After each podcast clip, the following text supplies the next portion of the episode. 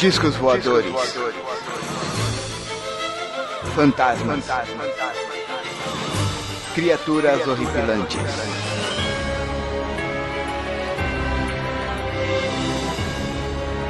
Este é Mundo Freak Confidencial.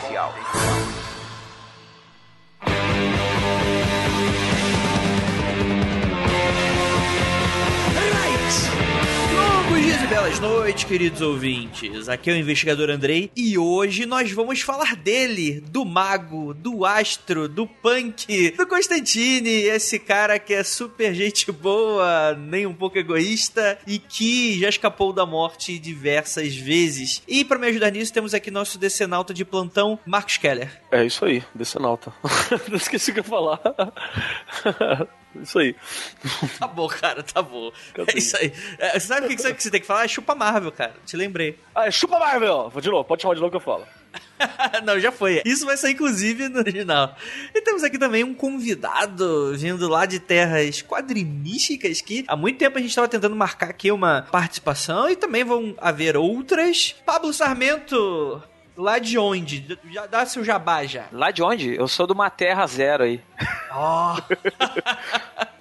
Que no Facebook as pessoas estão entendendo como terreno de graça. Não sei porquê, mas tem gente dando terreno de graça pra vender dentro do grupo do Facebook do Terra Zero. Eu não Olha sei, tá bom. Sanzante MST. Pareceu uma foto assim, ah, é só botar a laje ou ao telhado e morar. Terreno muito bom, só chegar. sei lá. Obrigado, obrigado.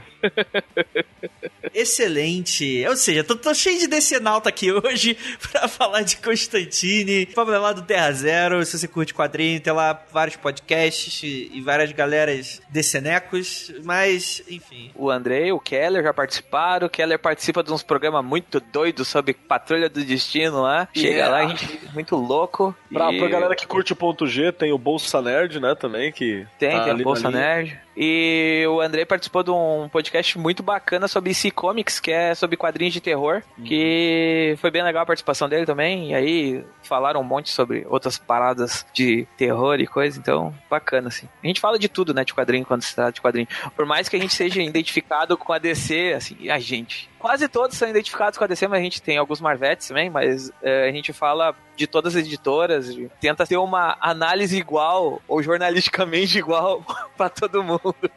Só não gosta, né, mas trata igual. É, tudo igual. Não pode ter preconceito, né? Vamos, vamos, vamos ser sinceros. Ai, meu Deus do céu. Vamos falar então sobre Vertigo. A gente não vai falar sobre Batman aqui hoje. A gente vai falar sobre coisa séria, coisa pra adultos, tá bom, gente? A gente vai falar sobre Vertigo e Constantine e muita magia daqui a pouco depois do recadinho.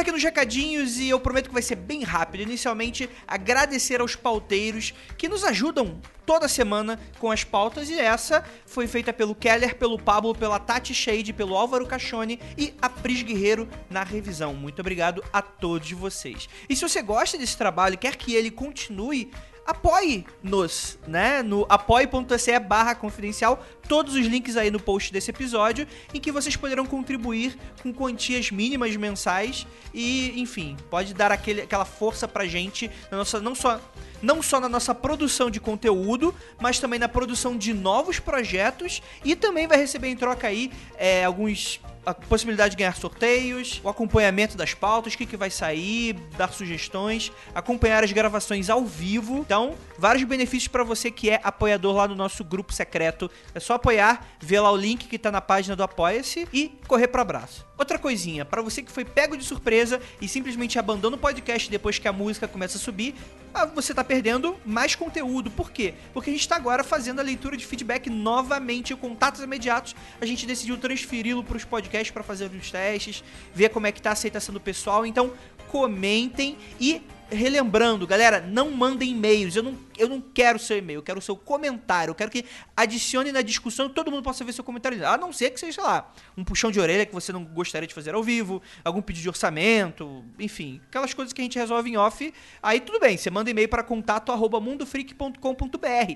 E aconteceu comigo, é por e-mail também. Só que o que você vai fazer? Você vai no assunto colocar aconteceu comigo, entre parênteses, um assunto, tipo de assunto, sei lá, ufologia, espiritualidade, paralisia do sono, encosto, meu Deus do céu, meu cachorro tá pegando fogo, enfim. É, vocês coloquem aí desse formato. Se não, se não colocarem, é capaz de o seu e-mail acabar não entrando. E se você está escutando isso agora, mas já mandou e-mail para acontecer comigo há muito tempo atrás, não quer dizer que ele foi desconsiderado. Isso só quer dizer que a fila está muito longa. Mas a partir de hoje, quando, quando alguém for mandar, a gente precisa que seja nesse formato, tá bom, gente? E para finalizar esses recadinhos, temos aqui ela a Penumbra Livros. Cara, que, esse, que excelente que eu estou nesse momento fazendo, fazendo essa aproximação com essa queridíssima da Penumbra Livros, porque se você enfim, sabe mais ou menos o que é Constantine, você vai, se você não sabe, você vai escutar o podcast, você vai saber. Você sabe que apesar dele ser sinistro, volta e meia ele se dá bem mal, né? A gente deixa isso bem claro. E se você quer ser um mago sinistrão e não se lascar todo como Constantine, é bom você estudar por uma linha séria. Né? Então, ou talvez não tão séria assim, dependendo né, do que você acredite. Caso você se interessa por esses assuntos, olha aí, a vertente de magia do Louro Beuzebu da DC. Obrigado, Lívia, por me fazer usar esse termo. A Penumbra recomenda Libernu e Psiconauta, que é um clássico da magia do caos. Você pode encontrar esse e outros livros na loja online da Penumbra, a penumbralivros.com.br. O link vai estar aí no post. E também nas livrarias Saraiva Cultura e Amazon. Então é isso, galera. Fique aí com o podcast que ficou do Balacobaco. E não por editora de beijo recadinho. meados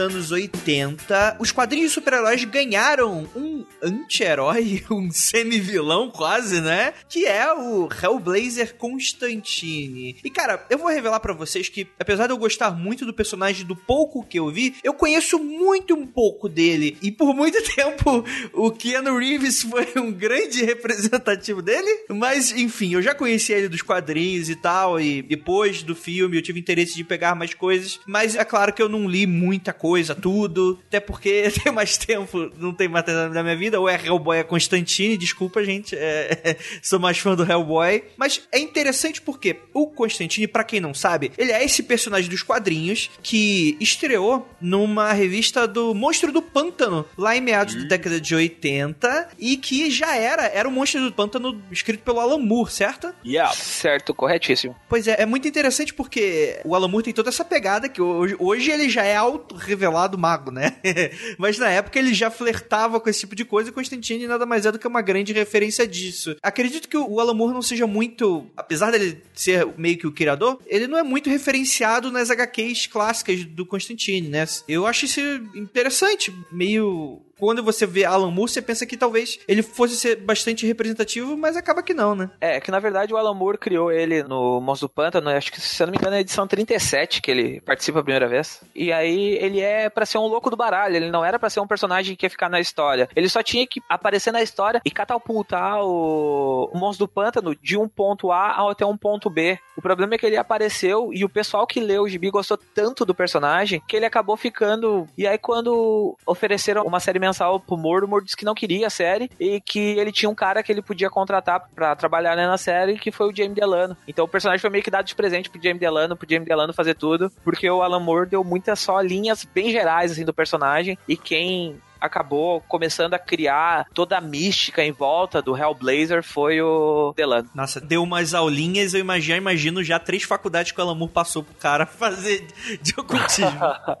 Tinha, na verdade, um outro brother que era editor conjunto, acho, da Karen Berger, alguma coisa assim. Eu não lembro o nome dele, talvez o, o Pab lembra. Que ele até conhecia um pouco de ocultismo, assim. pouco mais, e ele auxiliou bastante o Delano nos parâmetros principais. Só que se você vai ler Constantine nessa coisa da esperança de caraca, vou ver ele fazendo magia pra caralho, tipo Zatanna, tipo o, o, o Doutor Estranho, não, não, é, cara. Não é desse jeito, não. Ele, o Constantine é muito mais contido, né? Na, tem história inteira, que na verdade você só vê ele utilizando o raciocínio, a pegada, a presença dele, o expertise, né, dele, das ruas de Londres, né? Porque é o único lugar que ele sabe andar, pelo visto. E ele se vira sem magia. Tem a edição inteira, assim, sem parecer um toque de magia. É, a ideia, quando entregaram pro Delano, assim, é que o, o Delano, ele com esse editor, eu não vou lembrar o nome dele agora. Eu li uma entrevista dele umas duas vezes do Delano explicando que esse cara ele manjava de magia, mas ele chegava pro Delano e dizia assim: Cara, não te preocupa com magia. Pega o personagem e joga a magia de acordo com que ela funcione dentro da tua história. Ela funcionando dentro da tua história, tá de boa. É só isso que tu tem que fazer. Mas o Delano sempre pegou mais pela cultura de rua, assim, sabe? De tu mostrar o quão sujo poderia ser esse, essa história de mago que não tinha nada de brilhante, chapéu pontudo e essas coisas. Sim, e aí sobre a estética, né? Acho que a história mais famosa que a gente tem sobre a estética do Constantine é que os desenhistas do Monstro do Pântano na época, né? Que era o Rick Veit, né? Não, é o Steve Bizzetti, é o Steve Bizzetti e o Joe Totaben. Ah, São tá, os dois então, criadores do. O, o Rick Veit, então, acho que ele desenha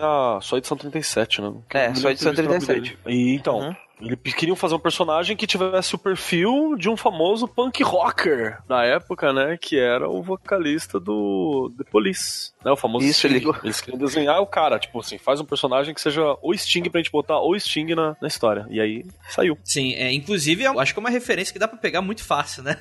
que ele, ele é realmente muito parecido, né, com, com o Sting da década de 80. E dizem na, as piadas é que o, todo o roteiro que o Alan Moore mandava pros caras, os caras respondiam dizendo assim, cara, a gente quer quer desenhar o Sting, faz um personagem aí parecido com o Sting pra gente desenhar o Sting. E aí o Alan Moore gostou da brincadeira e criou o Constantine. Cara, isso é uma coisa muito foda do Alan Moore, né? O que ele faz por fazer também é bom, né, cara? É aí que você vê que o cara tem talento.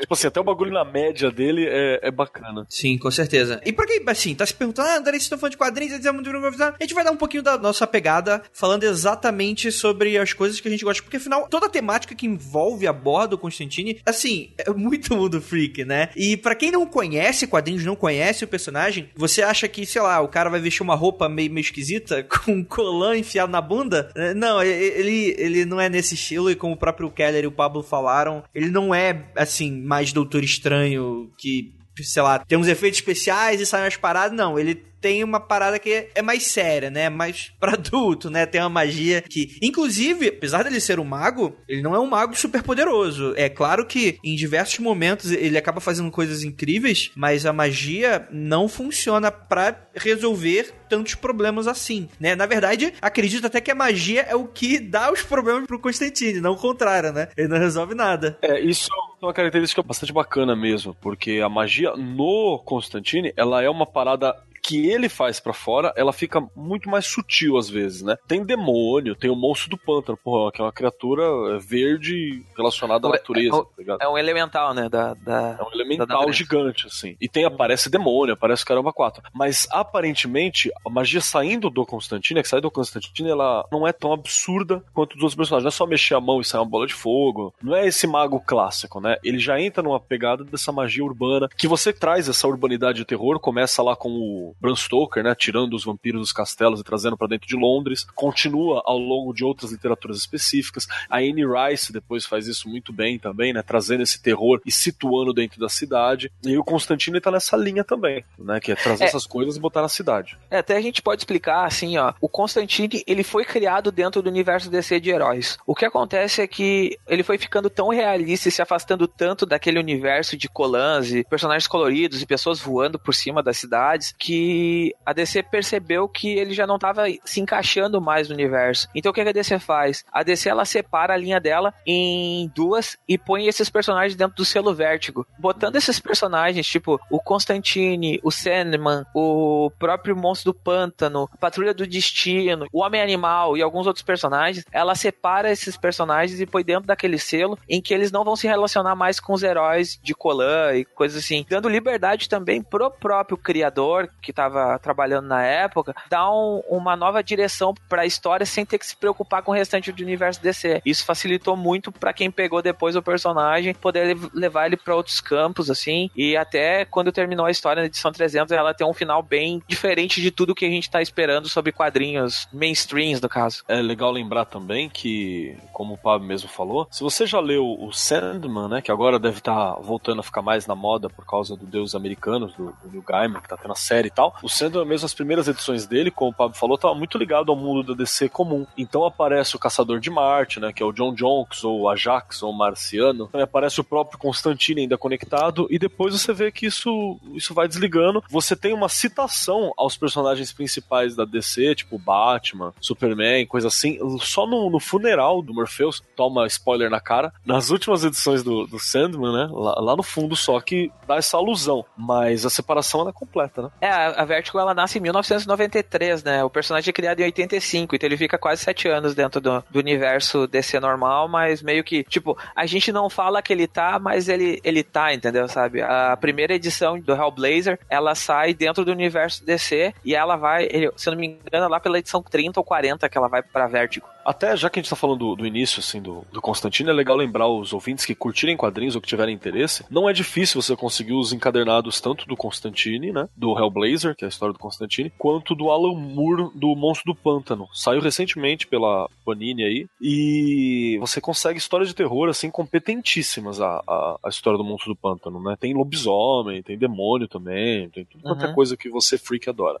Bem, é legal porque o Constantine, ele vem com toda essa pegada. E assim, eu vou pedir também um contexto histórico do Keller, porque eu não sei exatamente as datas, mas a Londres do Constantine, as próprias histórias do Constantine, elas são extremamente pessimistas, né? É uma Londres quase destruída. Eu imagino que deve ser, assim como o próprio Constantine, é um punk, né? Ele tinha uma banda punk quando era adolescente e retrata um pouco desse movimento punk. Eu acredito que a revista, principalmente no seu início, né, até mais ou menos grande parte dela, deve retratar um pouco dessa reação do que estava acontecendo também na Inglaterra, né, no contexto cultural histórico, né, do movimento punk, né, contra tudo que estava acontecendo lá e, e, coisas nesse sentido. O início da série, ela começa mostrando a Inglaterra dos anos 80, então, tipo, nas primeiras edições vocês vão ver um peso muito grande da tristeza ou de como o cidadão londrino se sentia, ou o cidadão inglês, britânico, na verdade, se sentia com a Margaret Thatcher no poder. Tanto o próprio Alan Moore quanto o Delano são dois críticos ferrenhos da Thatcher, então tinha toda essa pegada. O começo do Constantine tem muito disso, dessa crítica, essa rebeldia contra o que a Thatcher estava fazendo. Tem histórias bem pesadas no início, tem uma sobre o Vietnã, tem histórias assim que pregam muito assim essa coisa assim dessa tristeza do final dos anos 80, um pouco desse medo do fim da Guerra Fria que estava rolando também, então tem muito dessa crítica que estava acontecendo e até mais ou menos meados dos anos 90 é bem pesado, assim, essa visão política deles, assim, o, o medo da bomba nuclear e, e, essas coisas nessa linha. Tem várias histórias falando sobre isso. Sim, se você puxar as bandas dessa época, né, o punk rock britânico, porque o, o punk ele nasce, na verdade, nos Estados Unidos, mas ele nasce só como estilo de roupa e tal. Né? Muitos atribuem ter nascido na mão do Ramones nessa época, né, que foi uma forma de contra a música progressiva, de meia hora, de coisas solos infinitos e tal. Então surge o punk na mão dos Ramones, que é muito mais centrado. Só que enquanto o punk nos Estados Unidos era só uma coisa física, né, estética, não tem uma, uma função tão política, né, tão ativa, tão social, quando chega na Inglaterra o punk, ele ganha toda essa cara de rebeldia que você conhece hoje. O próprio Supla, né, aqui, aqui em São Paulo, aqui no Brasil, ele fica meio entre esses dois, né, ele quer ser um Vicious, quer ter uma ação social e pá, quer ser assim, mas ele também quer ter uma, um foco maior na pegada estética. Acaba que o, que o pai dele acaba sendo mais punk do que ele na, na prática da parada. Se você procurar por qualquer foto do período, na década de 80, você vê mega bem retratado o próprio Constantine, assim, é, parece que pegou e retirou. O Sid Vicious mesmo, que é, um, é incrível para representar, e essas relações conflituosas, né, que ele tinha uma relação muito difícil com a esposa dele, né, que era a Nancy Spungen, se eu não me engano, e você vê isso também retratado no Constantine e tal. Do lado político, a gente não pode esquecer, como o Pablo já lembrou, já deu uma pincelada, a Guerra Fria, ela tava pegando forte. E qual foi a estratégia do, da maioria dos governos, das agências governamentais, com apoio dos Estados Unidos no período, que ainda era a maior potência, para poder segurar o comunismo que estava avançando, o fantasma do comunismo nesse período, foi governos totalitários. A América foi tomada por governos totalitários. Nos Estados Unidos você tem o, governo Nixon, né, nesse mesmo período. Inclusive um dos Ramones era fã do Nixon, era tido como um conservador assim ferrenho e era zoado pelo resto do grupo por causa disso. Você tinha na Inglaterra a Margaret Thatcher, que tinha o título nada promissor de Donzela de Ferro, que era a The Iron Maiden, que era a presença dela, que também governava com mão fechada ali. E essa sombra do totalitarismo foi o que atrasou muito a própria Inglaterra. Não, não vamos esquecer que até a década de 80 mesmo, se eu não me engano, até finalzinho de 80, a própria homossexualidade dentro do, do governo britânico era proibida e punida com castração química ainda, né? Até agora, recentemente. O próprio Alan Moore, ele fez parte de grupos ativos, né, politicamente falando, porque ele sempre se relacionou com a esquerda até hoje. O Alan Moore, ele tem essa coisa muito forte. Ele era muito próximo do comunismo, depois ele acaba ficando mais próximo do, do anarquismo. E pasmem, senhoras e senhores, anarquismo é de esquerda. Todo quanto é movimento que diga que não é, é revisionismo histórico. Já vai dar problema já, né? Ei, Ana, os caras pedem pra parar de falar de política no podcast e o Keller vai lá em top mais mas política. Como, mas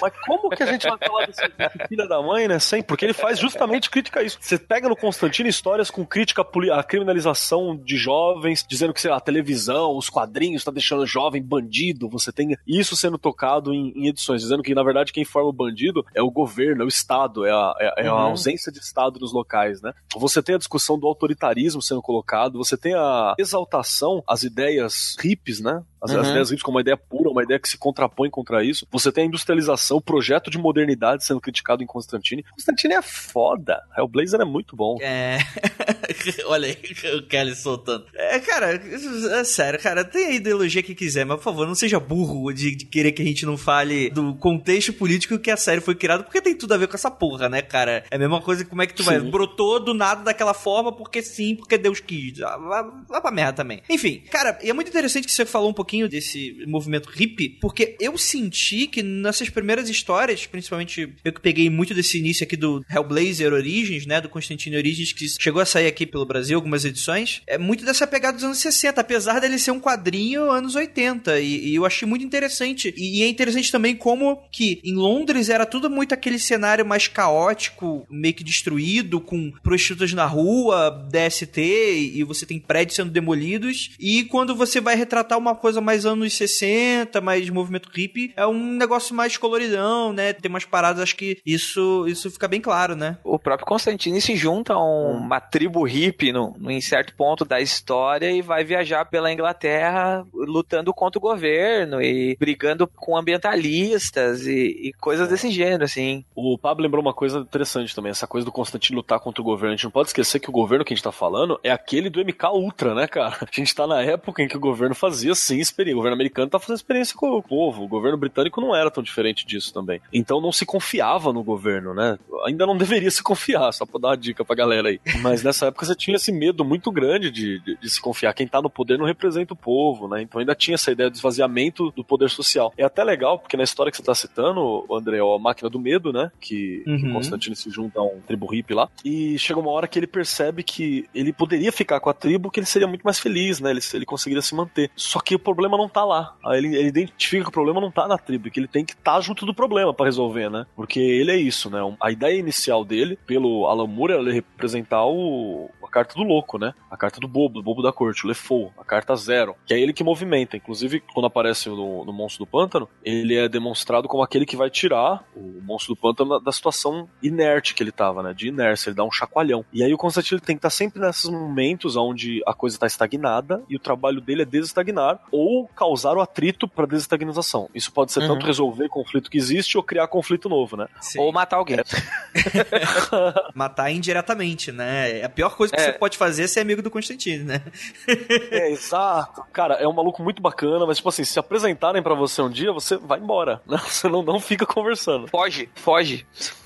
Não vira Sim. brother, não. Mas eu acho que o mais interessante desse personagem, e assim, eu não vou saber me expressar quanto ao que estava acontecendo nos quadrinhos e se foi realmente isso que chamou a atenção, mas pelo menos o que me chama a atenção no Constantine, é claro que inicialmente você tem todo esse background de história sobre ocultismo, demônios, magia, anjos, batalha entre céu e inferno, monstro do pântano sendo elemental, mas eu acho que também o que mais chama atenção no próprio personagem é você ter essa coisa desse cara azedo, né? Desse cara que ele é muito cínico ele é muito sarcástico, o cara que não tá nem aí, o cara que não é simpático, não faz questão de ser simpático. E até mesmo quando pede favores, o cara pede pra ser expulso, né, cara? É, é aquele cara meio insuportável. E acho que ele é muito bom de você não conviver com ele, mas de você ler histórias sobre, né? É tipo o Alan Moore, né? O Alan Moore deve ser meio assim, tipo, um cara muito bacana de você ver sobre, mas deve ser um vizinho desgraçado, né, cara? Tem uma coisa também que o Constantino ele foi criado para ser um personagem muito carismático ao mesmo tempo que ele é mal-humorado e ele é um desgraçado da porra, porque ele faz amizade muito fácil e ele consegue tirar das pessoas muito facilmente o que ele quer com apenas um sorriso. Tem isso também. Então ele, ele meio que joga dos dois lados e pro personagem ser tão tridimensional assim e ao mesmo tempo ele te trazer todo esse, esse background de histórias com monstros e demônios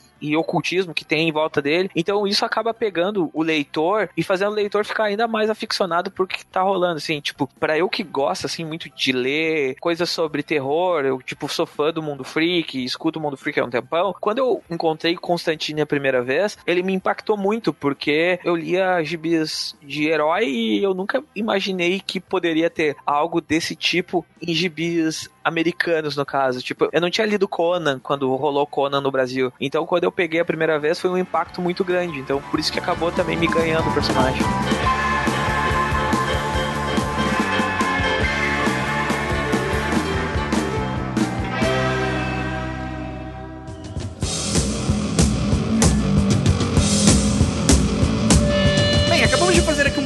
Programa e olha só que apareceu o senhor Penumbra Vinícius para falar de Constantine. Pô, André, me tira desse triângulo aqui que tá foda, cara. olha aí, não, não, não, não, não, tira não, deixa aí, deixa aí, deixa aí, deixa aí. Vai por mim. Até terminar a gravação você vai ficar aí, filho. Aí depois a gente libera. Pô, cara, tô de castigo. Pelo menos bota um banquinho aqui pra eu sentar. Beleza, banquinho, banquinho de sal grosso. Então tá, né, gente? Constantine. Tem uma coisa bacana também do Constantine que eu não tenho certeza se foi uma referência, mas é uma coisa que eu observo muito na característica em especial das capas. Porque Assim, dependendo do desenhista, você tem uma característica de um Constantine, faz parte do, do, mundo das HQ, isso aí, né? E inclusive o próprio roteirista, dependendo do momento, você tem uma característica diferente. Com o Alan Moore, o Constantine ele parece ser mais centrado. Você vê que ele tá sempre mais penteado, parece estar mais bem vestido. Com o Delano, ele já tá mais esculachado. Com o Azarelo, o bagulho tá só o pó. E aí ele vai, ele vai, vai modificando. É, Mas eu vou dizer que eu prefiro o do Azarelo, viu? É, porque o Azarelo é esculachado pra caramba, né? E a característica das capas do Constantino em especial me lembra muito, principalmente esse foco em rosto, o estilo da roupa dele, que ele usa sobretudo, muito anos 80, né? Sobretudo marrom e a roupa social de baixo, né? Me lembra muito os autorretratos do Spare. Essa coisa da, da posição da mão, do olhar, de câmera, de colocação, né? Então tem algumas imagens aí que eu, que eu deixei, eu vou pedir pro Andrei colocar no dia do possível também no post. Uhum. É só uma comparação entre autorretrato do Spare e algumas, alguns exemplos do Constantine. Que eu acredito é, só... que tenha sido uma indicação, né? Não tenho certeza. Só pra dar um, o crédito, o desenhista é o Libermejo, que faz as capas nessa época aí do, do Azarelo, que ele tá na,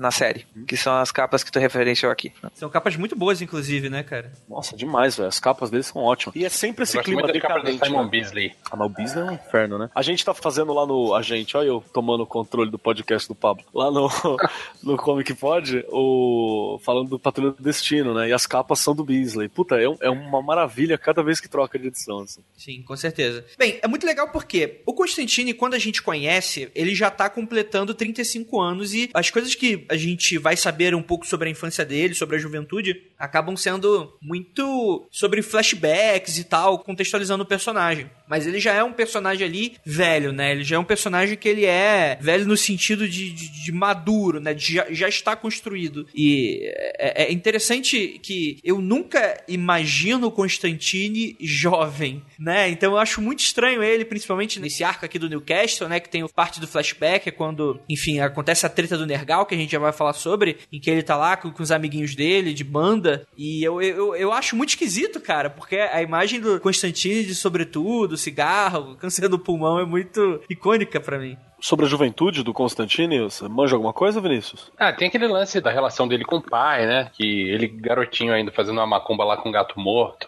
Então, posso estar me enganando que a memória pode me trair, que eu li faz bastante tempo, mas tem o, o lance que o pai dele morreu por causa dele. Ele não ia com a cara do pai, fez uma macumba lá, enterrou um gato, meio que um esquema voodoo com o gato, né? E acabou que o pai foi ficando doente e tal, e ele na época não associou isso à, à magia que ele fez e foi deixando rolar. E anos depois ele foi lá desenterrar o gato, e, mas aí já era tarde demais, o pai já estava todo ferrado. Cara, falando nisso, eu não lembro como é que é que ele aprende magia. Cara, ele aprende sozinho. Ele, É, aprende ele, sozinho, novão. É, ele acha um livro e começa a ler o livro, aí ele vai entrando dentro da história, vai entrando e vai entrando, e ele vai viajando na brincadeira, assim, e a, e a irmã dele meio que tem medo, o pai dele corre ele de casa, então ele passava quase que o dia inteiro na rua, porque o pai dele não gostava dele, pela treta do pai dele botar a culpa nele pela mãe dele ter morrido, né, que ele é o filho mais novo, e a mãe dele morreu no parto. Aí tem o lance do irmão gêmeo dele também, né? Tem o lance do irmão gêmeo, que ele matou o irmão gêmeo dentro do, Do da barriga, né? Do útero lá da, da, É. da mãe dele. Então tem toda essa, essa história tensa por cima, assim, da história dele, mas basicamente isso aí é tudo quase construído pelo Delano durante a, a passagem dele. Ele tenta deixar o mais arrumadinho possível aquilo ali, porque ninguém sabia nada sobre a história do personagem, porque o, o Alan Moore chegou e disse assim, tá aqui o personagem, eu vou embora, deixo isso pra vocês. Aí o Delano acabou fazendo toda essa parte aí. Aliás, que família disfuncional, né? Putz, grilo. Ah, sim, mas, mas eu- eu não imagino uma família, uma família de margarina. Irmã, pai, irmão, antepassado, prima, prima não, a sobrinha dele, né? Sim. Caraca, É, a não tem sobrinha- a normal. É, a sobrinha dele é mais tarde, né, que ela aparece. Ela aparece primeiro pequenininha, né, que ela é sequestrada lá naquela história, tem aquela história que ela é sequestrada. Isso. E ela tem um envelhecimento junto com ele, assim, enquanto ele tá Uhum. indo, virando vovô, ela chega à idade adulta e tem É, e problema. você vê elas casando e tal, né? Isso é bom a gente falar porque, diferente das séries de super-heróis, que, enfim, estão sempre na mesma idade, o Constantine ele envelhece conforme o tempo. Isso é uma característica muito interessante sobre os autores ingleses, né? E quando eles têm uma certa liberdade artística, de que o Constantine que você vai ler hoje, tirando essa coisa de 952, que é isso aí você joga fora, mas o Constantine, desde a década de 80, ele tá envelhecendo com a gente, né? Então hoje, vamos falar assim, acabou a história, né? Mas, enfim, até a edição 300 ele envelheceu com a gente. E aí você tem toda essa questão que eu acho muito legal, né? Teve um período onde tava ano a ano, né? Depois eu acho que deu saltos maiores, de dois anos, coisas assim. Mas, tipo, quando primeiro, as primeiras edições, né, da 35 anos, aí tipo, passou um ano e 36 anos. Aí passou mais um tempo, 37. Não teve uma parada assim, Pablo? É, uma época acontece isso, depois eles começam a fazer cortes maiores, porque tem arcos que são em tempos menores, né? Que nem o, o arco do Azarela até, se passa em três ou quatro meses só, todo o arco do Azarela. Então tem coisas que eles puxam mais, tem coisas que eles diminuem, mas era, era essa ideia no início, assim, de manter ele sempre nesse caminho. E é legal, cara, vamos. Vocês falaram aí dessa história do gato. Cara, isso me parece tanto algumas histórias que eu escuto de, de magos de verdade por aí, né? Dessas coisas de que. Aconteceu comigo, né? Exato, né? De. Assim, é- essa- essas coisas de coincidências e, e essa magia um pouco mais subjetiva, né? Daquele tipo de coisa, ah, fez uma magia lá com gato, esqueceu ali e aquilo afetou a realidade de uma maneira, mas não foi nada ocos pocos, enfim, efeitos especiais, né? Foi uma parada que, enfim, que ferrou com a vida dele, né? É, mas chega uma hora que fica aos poucos mesmo, né? Não, sim, sim, tem muito Pocus, mas só que que eu tinha falado no início, o, o Vinícius, aqui, tipo assim, diferente de outros super-heróis magos e outras histórias de magos, eu acho que o Constantine é, é o mais sutil possível dentro do possível de um É. HQ, né? Sim. Talvez mais sutil do que isso, só os invisíveis. É, É, faz sentido, faz sentido, Não, não me venha citar Graham Morrison aqui no meu podcast, não, tá bom, Vinícius? olha aí, cara. Fica quietinho. Ah, Ô, meu Deus. Ô, ô, ô, Vinícius, tá convidado a participar lá no Comic Pod, aí tu pode falar bastante de Grant Morrison. Com, E cada gente. então tá vez que você fala o nome do Morrison lá, faz. Ah, é É, fa- fa- faz o barulhinho do. do, do- oh! Mó, mó- mó divertido. Tem uma outra coisa bacana sobre a juventude do Constantine, que a juventude dele foi na Inglaterra, né? Então ele também tá envolvido com essa coisa do punk rock. Ele inclusive teve uma banda, né? Que foi... Membrana Mucosa? Lembrando a mucosa. Membrana Mucosa. Teve uma Aliás, teve fizeram, banda. fizeram um clipe pra uma música deles. Você chegou a ver? Os fãs fizeram? Sim, sim, sim. Tá, tá aqui na pauta pro Andrei colocar em algum momento a música. Vou colocar aí no, no link do post pra vocês. E a membrana mucosa, eu acho que ela tem umas 10 músicas em gibis, assim. Tem histórias durante a fase do do Milligan, que é a fase final. Tem histórias contando aventuras dele com a membrana mucosa, na arte até do Simon Beasley, que agora há pouco o André acabou de falar sobre o Patrulho de Destino, então na, na, arte do Beasley tem, tem coisas bem legais, assim, dessa época que eles exploram, assim, em histórias fechadas, assim. É, essa parte do final com o Simon Beasley mostra muito ele voltando à raiz do punk, né? Ele já velho, mas voltando para esse mundo. É bem legal. Eu não cheguei nessas finais aí, cara. Eu preciso pegar pra ler, viu? Chegaremos lá, né? Eu vou pedir pro Andrei também deixar na pauta umas coisinhas bacanas. Tem uma seleção de fotos de adolescentes em Londres nos anos 80, cara, que eu encontrei aqui. Que é bem bacana. E tem uma matéria sobre o submundo das casas de. casas noturnas de Londres. Também no mesmo período. E aí você vê que o bagulho é bizarro, cara. É bizarro. A maquiagem dos caras, o estilo dos caras. É tudo a mesma coisa que você vê nos demônios, os personagens do Constantine, assim. Tipo, tem coisas que que se você olha hoje a HQ, você vê o design e você fala, não, que viagem, esse cabelo, né? Esse rosto, assim, tá, tá muito viagem, não tá tão realista. Mas um punk que apareceu aqui, mano, é igual, é igual, igual, igual. Uhum. É o retrato da época, né? Eles conseguem dar Sim. bastante a visão de como rolava a coisa naquela época mesmo. Sim, com certeza. Tem mais uma coisa importante sobre a juventude dele, que é um dos arcos mais importantes que pauta boa parte da personalidade dele, dos conflitos que ele tem, que é o Newcastle, né? Que se passa nessa época que ele tinha a banda punk. Sim, sim, eu ia, justamente começar por ele, né? Falando sobre os arcos, né? Que cronologicamente, apesar de não ser a primeira história publicada do Constantine, é, vamos dizer, é uma das primeiras tretas mágicas que ele tem, na, que é na juventude né? E que vai marcar a vida dele para sempre. E, e, que ele só vai resolver 10 anos depois, praticamente, né? É, e você, você metido a magia, você vai fazer merda também, em algum momento, quando você achar que tá fazendo a coisa certa. então, assim, se eu for para dar um aviso assim, se você se incomoda com spoiler, vai ler aqui algumas edições, procura o, o Constantine, o Hellblazer Origins, que tem todas essas histórias lá e, e, é muito interessante ver. E hoje a gente vai falar agora sobre capirotagem. Vamos lá, o que, que aconteceu aí, Vinícius, nesse primeiro arco? Então, basicamente, pô, me corrijam se eu estiver errado, provavelmente eu tô. Mas ele, ele ia tocar com a banda dele num lugar que era em Newcastle, né? Obviamente que é uma cidade lá no norte da Inglaterra, quase fronteira com a Escócia. Uhum. Aliás, eu visitei essa cidade por causa do Constantino. é uma bosta como mostra. Porque não tem nada para ver lá. É, é, aquilo lá que você vê no quadrinho. Perfeito. eu não achei o lugar lá onde rola as Só tem o, o, a cidade e o, e o estádio do, do Newcastle, né? Só deve ter isso. é. E aí tem uma ponte famosa também. É tipo Osasco, né, cara?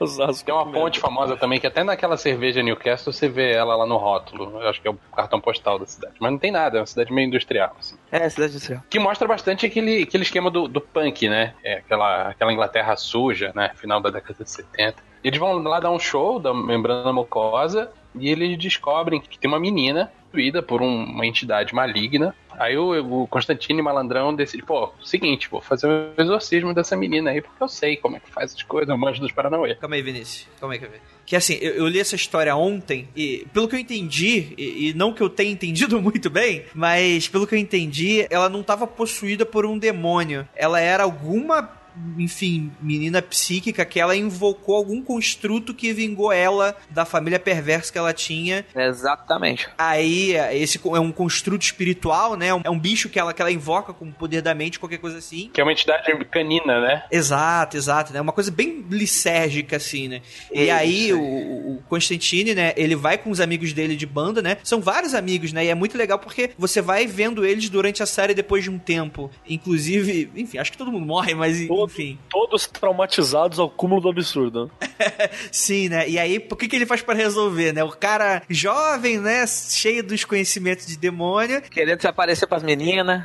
Exato, né? Exatamente uhum. isso, cara. Querendo tirar uma onda, né? Aquele negócio, sou malandrão, mas dos Paranauê, deixa comigo. E o que, que ele faz? Ele faz um ritual para invocar um demônio para matar o construtor. Cara, que merda, né, cara? E é, é, o próprio demônio sacaneia ele. É, isso aí é aquela lógica dos Simpsons, né? Tipo, toma um problema de rato, compra gato para acabar com os ratos aí depois comprar cachorro, aí depois comprar macacos. Aí depois você vai comprando cada vez tendo um problema maior, assim, por cima, né?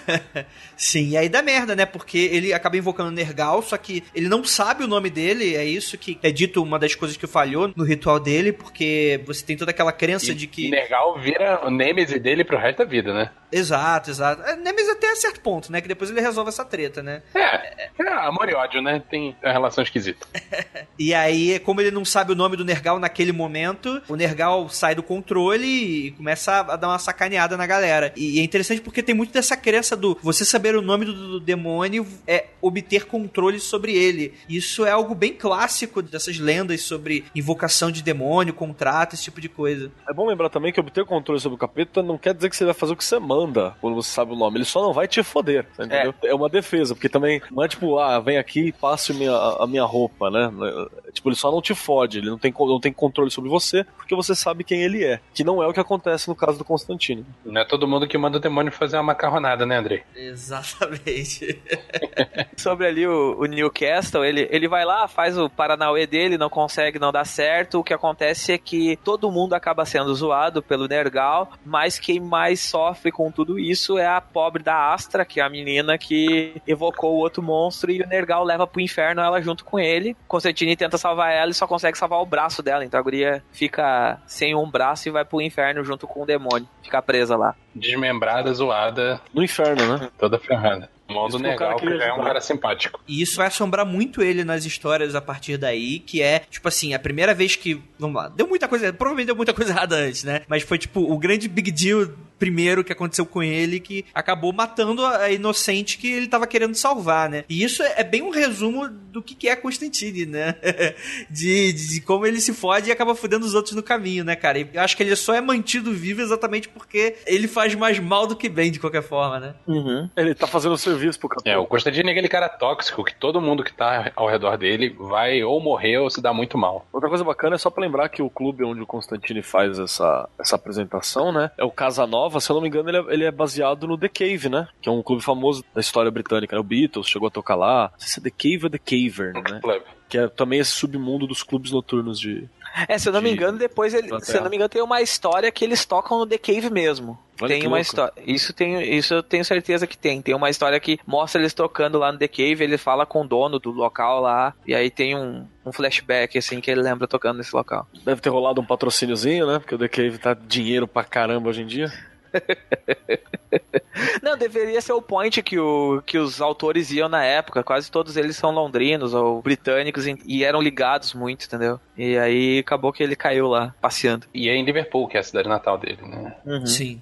Então, tem uma outra história bem depois que eles voltam para Newcastle. Sim, que é a resolução, né? Na verdade, acho que essa história nem tem o Constantine. Não, não, é tipo muitos anos depois, muitas décadas depois. Hum. hum. Tipo, vai uma galera fazer um documentário sobre o que aconteceu lá. Hum. Ainda tem um, uma parada endemoniada rolando lá. E o pessoal da equipe de filmagem fica maluco. Essa história faz parte do, desse arco aí. Que na verdade os caras estão indo lá tentando descobrir o que aconteceu e eles estão fazendo um, um documentário sobre a membrana mucosa. E aí Isso. eles eles vão até Newcastle para conhecer o local que aconteceu a tal história que todo mundo tá falando, e eles acabam sendo afetados pelo monstro que tá lá ainda, tanto que acaba com o Constantine passando e vendo o que tinha rolado, porque anualmente alguém morre naquele local, se eu não me engano, é uma parada assim que, é uma que acontece. Assim. Ficou tipo um eco, né, do, dos efeitos dele. É. Uhum. Uhum. O lugar nunca voltou ao normal depois. Sim. Bem, o que, que a gente tem de arco interessante que a gente poderia comentar, além disso? Eu gosto muito do Máquina do Medo, que a gente já falou aqui, Bom. porque ela também, ela também trabalha uma, uma outra parada muito louca da, da Inglaterra e do mundo inteiro, né? Mas é que na Inglaterra é mais, é mais entre as, o Reino Unido é mais respeitado, isso, ou pelo menos é mais conhecido, que é a parada das linhas lei, né? Ou as linhas de dragão.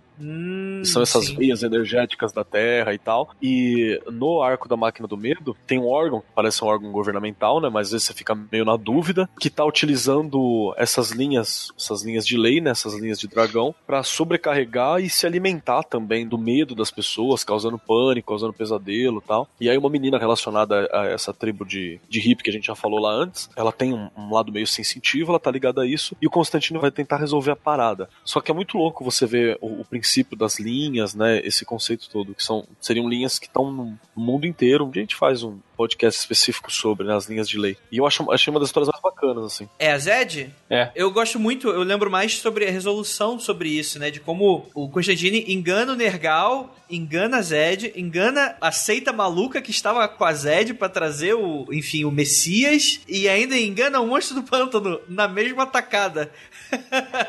E faz, e faz uma É merda. verdade. Traumatiza a mina, que a mina não quer ver homem nem pintado nunca mais depois disso. A resolução mesmo de Newcastle, né, que vai terminar aí com, com o Nergal, a gente tem que falar um pouquinho sobre essa treta dessa seita maligna, essa seita maluca aí que quer trazer o Messias e enxerga a Zed, né, que é essa parceira, amiga dele, enfim, conchava do Constantine é, amorosamente, enxerga ela como a mãe de um Messias, tentam pegar ela e as consequências disso, né? Você tem aquele amigo nerd do Constantine que é um mago quântico, né? Que ele consegue entrar pra dentro do computador e enquanto ele tá rastreando aonde a Zed tá, né? Ele entra dentro do computador, só que o corpo dele entra em combustão e ele não tem como voltar. E Constantine, caralho, fudeu, vou embora, acabou.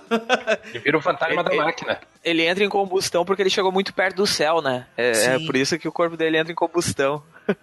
Foi o, é, foi o Rich, né? Ri- É, Rich, É o Rich, né? é o Rich, aham. Ele tinha aquele depois- vocal de nerd também, pá. E depois o Rich volta pro corpo do, do Nergal. O que que acontece? O Constantine tá todo fudido no hospital, porque aconteceu uma série de merdas, ele queria salvar Zed, enfim, evitar que essa seita fizesse alguma coisa. Aí o Nergal, ele faz um contrato com o Nergal, as merdas começam aí, né? Aí ele faz um novo contrato com o Nergal, né? Um novo não, acho que, acho que é o primeiro, na verdade, né? Apesar do Nergal não gostar dele. E aí o Nergal injeta um pouco do sangue de demônio dele no próprio Constantine pra sarar ele rápido. E esse sangue de demônio vai passar até o final da vida de Constantine e vai ter lá o sangue de demônio. Isso vai ser sempre citado, né? Mesmo com o Nergal depois morrendo. E aí, depois que ele consegue resolver toda essa treta da seita, o sangue do demônio começa a, ferrar com Constantine. E aí ele vai tentar ter a luta final dele com o Nergal lá em Newcastle, né? E aí volta esse hacker que ficou preso aí nos computadores. Cara, é, é bizarro porque o que, que acontece? Constantine vai pra dentro da máquina. O. Como é que. co- Cara, agora eu não lembro agora da resolução, que é muito confuso, cara. Tá, é assim, ó. O Constantine entra dentro da máquina Nergal, e chama o Nergal pra dentro do Quero. Aí os dois entram dentro da máquina e o Constantine vai fugindo dele até chegar perto do céu. Quando ele chega no céu, os anjos pegam o Nergal e prendem o Nergal. Aí o Constantine consegue voltar pro corpo dele e ele, pelo Rich ter ajudado ele, ele traz o Rich de volta e põe dentro do corpo do Nergal. Só que o que aconteceu? O Nergal ele tinha feito merda no inferno e tava devendo um- umas paradas lá e os caras do inferno vêm, buscam ele, levam ele de volta pro inferno e prendem ele lá de novo. Como é que era o título dos demônios que ia pegar? Os Gêmeos da Dor, não é? Um bagulho É, assim? é, os gêmeos da- é os gêmeos de alguma coisa. Que é Sim. muito louco o layout também, cara. O, o- o inferno desse Constantino é bizarro, cara. Sim. É muito louco. Eu vou falar que eu não gosto muito, mas eu vou falar depois porque que eu não gosto muito. Mas é é interessante que nessa história, antes de ir, não é que o, o, o Constantine, ele tenta ajudar o amigo. O amigo, enfim, ele não sabe o que aconteceu, ele ainda tá na máquina e não sabe que o corpo dele entrou em combustão. O Constantine explica a história e não tem corpo pro cara voltar. E aí, o que, que vai acontecer? O cara até pede, pô, pega um corpo no cemitério. E aí o Constantine, porra, cara, tá falando sério mesmo? e aí o que, que acontece? Acaba que o- esse amigo dele entra no corpo do, do, do Constantine pra tentar enganar o Nergal, só que ele não quer mais voltar, e o Constantine não tem pra onde voltar. E aí o Constantine chega na lábia, né? Fala, pô, cara, por que, que você não vai pro corpo do demônio? Porque esse corpo meu aí tá com sangue de demônio e tá todo fudido. E o cara virou filho da puta, ele não quer mais voltar. Ele fala, ah, quero ser então todo poderoso demônio. E é aí que ele se ferra, cara. E é muito interessante como as pessoas que se ferram dentro do mundo de Constantine são porque são muito arrogantes. E querem poder ou coisas nesse sentido. Acho que só o Constantine acaba se. Não é que ele se dá bem, porque com certeza ele não se dá bem em nenhuma das histórias, mas ele é o único que, que se safa, né? Ele é o cara mais safo, mesmo acontecendo as merdas com ele. Apesar de a gente ter falado aqui desse problema todo, essas falhas todas de caráter do Constantine, uma característica interessante é que ele não é um personagem ruim, né? Ele é um personagem que tenta fazer o bem na medida do bagulho dele, ele tem os interesses dele, só que ele ainda é muito altruísta, se você for parar, porque ele faz várias coisas pra salvar a pessoa, pra salvar o mundo, pra salvar outro, pra impedir a vida do demônio. só que E várias ele faz- vezes ele mesmo se pega perguntando: caraca, por que, que eu tô fazendo isso? É, e o problema é que dá, dá muita merda. Tipo, a questão que, que deixa mais ou menos no ar, assim, pra se entender, não é que o Constantine quer fazer o mal, é que nessas situações não tem como sair bem, tá ligado? Não tem como sair limpo da coisa, entendeu? É. Não tem. Tá mexendo com umas paradas que é muito antinatural, você entendeu? Então não tem como. Alguma merda vai bostejar pra algum canto. E são senhoras merdas, né? E até outra característica lá no comecinho, né? Acho que o seu Penumbra não, não tava presente, o Vinícius não tava com a gente, mas o próprio inferno, ele é muito bem organizado pra mostrar isso. E o inferno, você tem outra crítica de leve aí, que o inferno ele é organizado numa, tipo uma, um banco, né, cara? Você tem a galera que faz o bagulho das almas, você tem demônio fumando charuto de cartola, né? Ele é, é- tem uma sociedade capitalista lá dentro, assim, É, organizadinha. eu e tal. Eu, eu, eu ia falar dessa história mesmo. Perguntando dessa história, o nome dessa história, se eu não me engano, ela é o terceiro ou quarto número do Constantine, que é, se eu não me engano, o nome dela é Correndo Atrás. Que é exatamente isso, mostrando toda a estrutura do inferno que existe e também fazendo uma crítica aos yuppies da época, né? Que é o pessoal da, da classe É. média, né? Que existe e como eles fazem trocas meio sujas pra poder subir na vida. Então tem toda essa parada assim, e aí eles mostram o inferno que no inferno também tem isso, assim, tipo, a bolsa de valores de alma, quanto uma alma vale, quantas almas tu tem que comprar pra te poder pegar outro local dentro do inferno, tem tudo isso, assim. É uma história bem pesada até. Sim. É, é- é que assim, é, foi a partir daí que, por exemplo, eu, eu não gostei muito do que, que é retratado do inferno. Porque, tipo assim, eu achei muito bobo um demônio que, tipo assim, ah, tem uma bolsa de valores do inferno. E aí o Constantine consegue se livrar porque se o demônio pegar o Constantine, a bolsa vai pelos ares, né? Vai ter uma crise financeira no inferno. E aí o demônio acaba liberando o Constantine pra não quebrar a bolsa. E, cara, eu- assim, eu gosto da resolução, mas eu, eu, eu acho essa, essa, essa coisa de muito boba, assim, de, de você ter essa- esse inferno, que às vezes ele é aquele inferno bem católico, e, e às vezes tem um pouquinho dessas maluquices, assim. É que, na verdade, cada autor, ele faz uma construção de inferno diferente. O Delano tem essa visão. Se tu pegar a visão do Garfienes, que vem logo depois, é uma visão totalmente diferente do inferno dele. O inferno dele é muito mais monarquista. O poder é dividido entre a tríade dentro do inferno, então tem toda a briga interna entre os demônios por causa disso. Então cada um tem um- uma visão diferente de inferno quando utiliza o inferno. É, inclusive eu fiquei muito confuso quando comecei a ler Constantine. Vou contar uma história triste pra vocês. Eu mo- morava em cidade de interior, não chegava quadrinho e tal. No Castor. Então, eu, eu- eu lia tudo muito picado. Eu lia quando alguém me emprestava, quando eu conseguia viajar pro Rio de Janeiro e, e comprar um número solto, assim. Então, eu acabei lendo os arcos todos fora de ordem e tal. Tempos depois é que eu consegui botar isso ordenado na minha cabeça. E o inferno pra mim não fazia sentido nenhum, justamente porque ele muda muito de um, de um autor pra outro, de um arco pra outro. Sim. Eu tive um problema parecido porque eu vi o inferno no Sandman, né? Ah, Aí depois eu vi um outro inferno naquele livro da magia. É, e teoricamente não- é o mesmo não- universo, né? É, é o, me- é o mesmo inferno, na verdade. É o problema de quadrinho americana, né? É basicamente, né? Apesar dele não ser muito ligado ao a DC no modo geral, você tem esses problemas dentro do mesmo universo do Constantine, trabalhado por vários autores. Sim, sim. é, Vários autores causam isso. É porque o, o Pablo, o Pablo tava puxando isso no Livros da Magia, que também é um spin-off, que por sua vez é um spin-off de Constantine, né? Que, de Hellblazer. E aí tem o Livro da Magia, que é a, sé- a série mesmo, seriado. Eu comecei a ler o seriado. E aparece um inferno lá relacionado ao mundo das fadas e tal, que parece com o inferno do Sandman, né? Mas aí eu lembro que eu tinha lido ele ligado ao, ao Constantine, né? O Livro da Magia. Porque eu, foi da onde surge o Team Hunter, né? Do Livro da Magia que tem associado ao Constantine. Aí deu um nó também. Tá.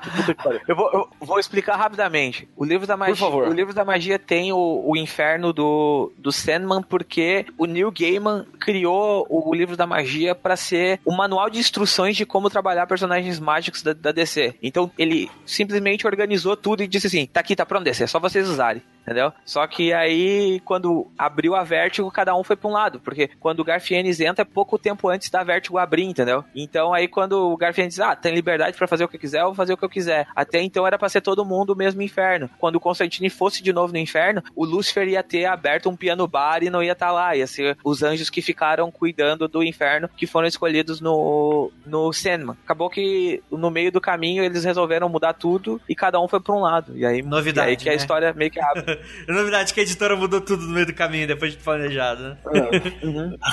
Por que será, né? É. Não é como se isso acontecesse só, tipo, de dois em dois anos, né?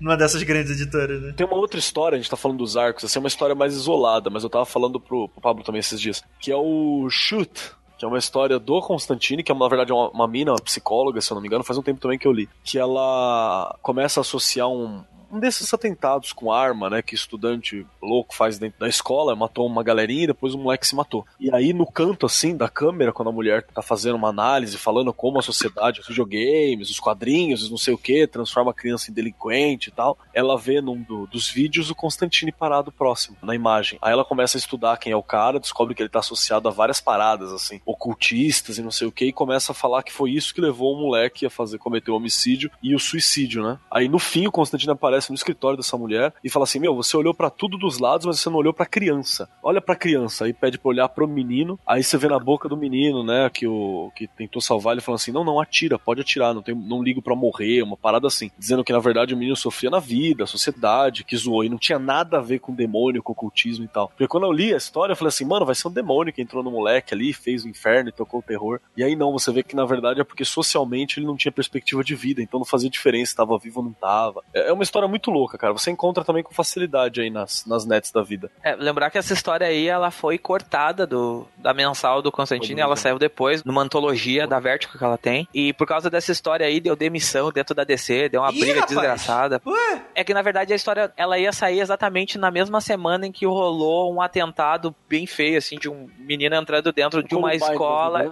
Isso, e dando tiros em pessoas. O, aí a editora chegou e disse, chamou o Warren Ellis, que era o escritor, e disse: Ó, nós não vamos lançar essa história, escreve outra aí, ou não vamos lançar mais essa história, vamos deixar ela de canto. E esse mês não sai. Ele, não, eu quero que a minha história saia. Começou a brigar, foi dando rolo, foi dando rolo. E o Warren Ellis chegou e disse assim: Meu, nunca mais eu vou escrever pra DC. Vocês esquecem que eu existi pra vocês, e eu tô saindo do Constantine e tô saindo da DC Comics. E ele foi embora.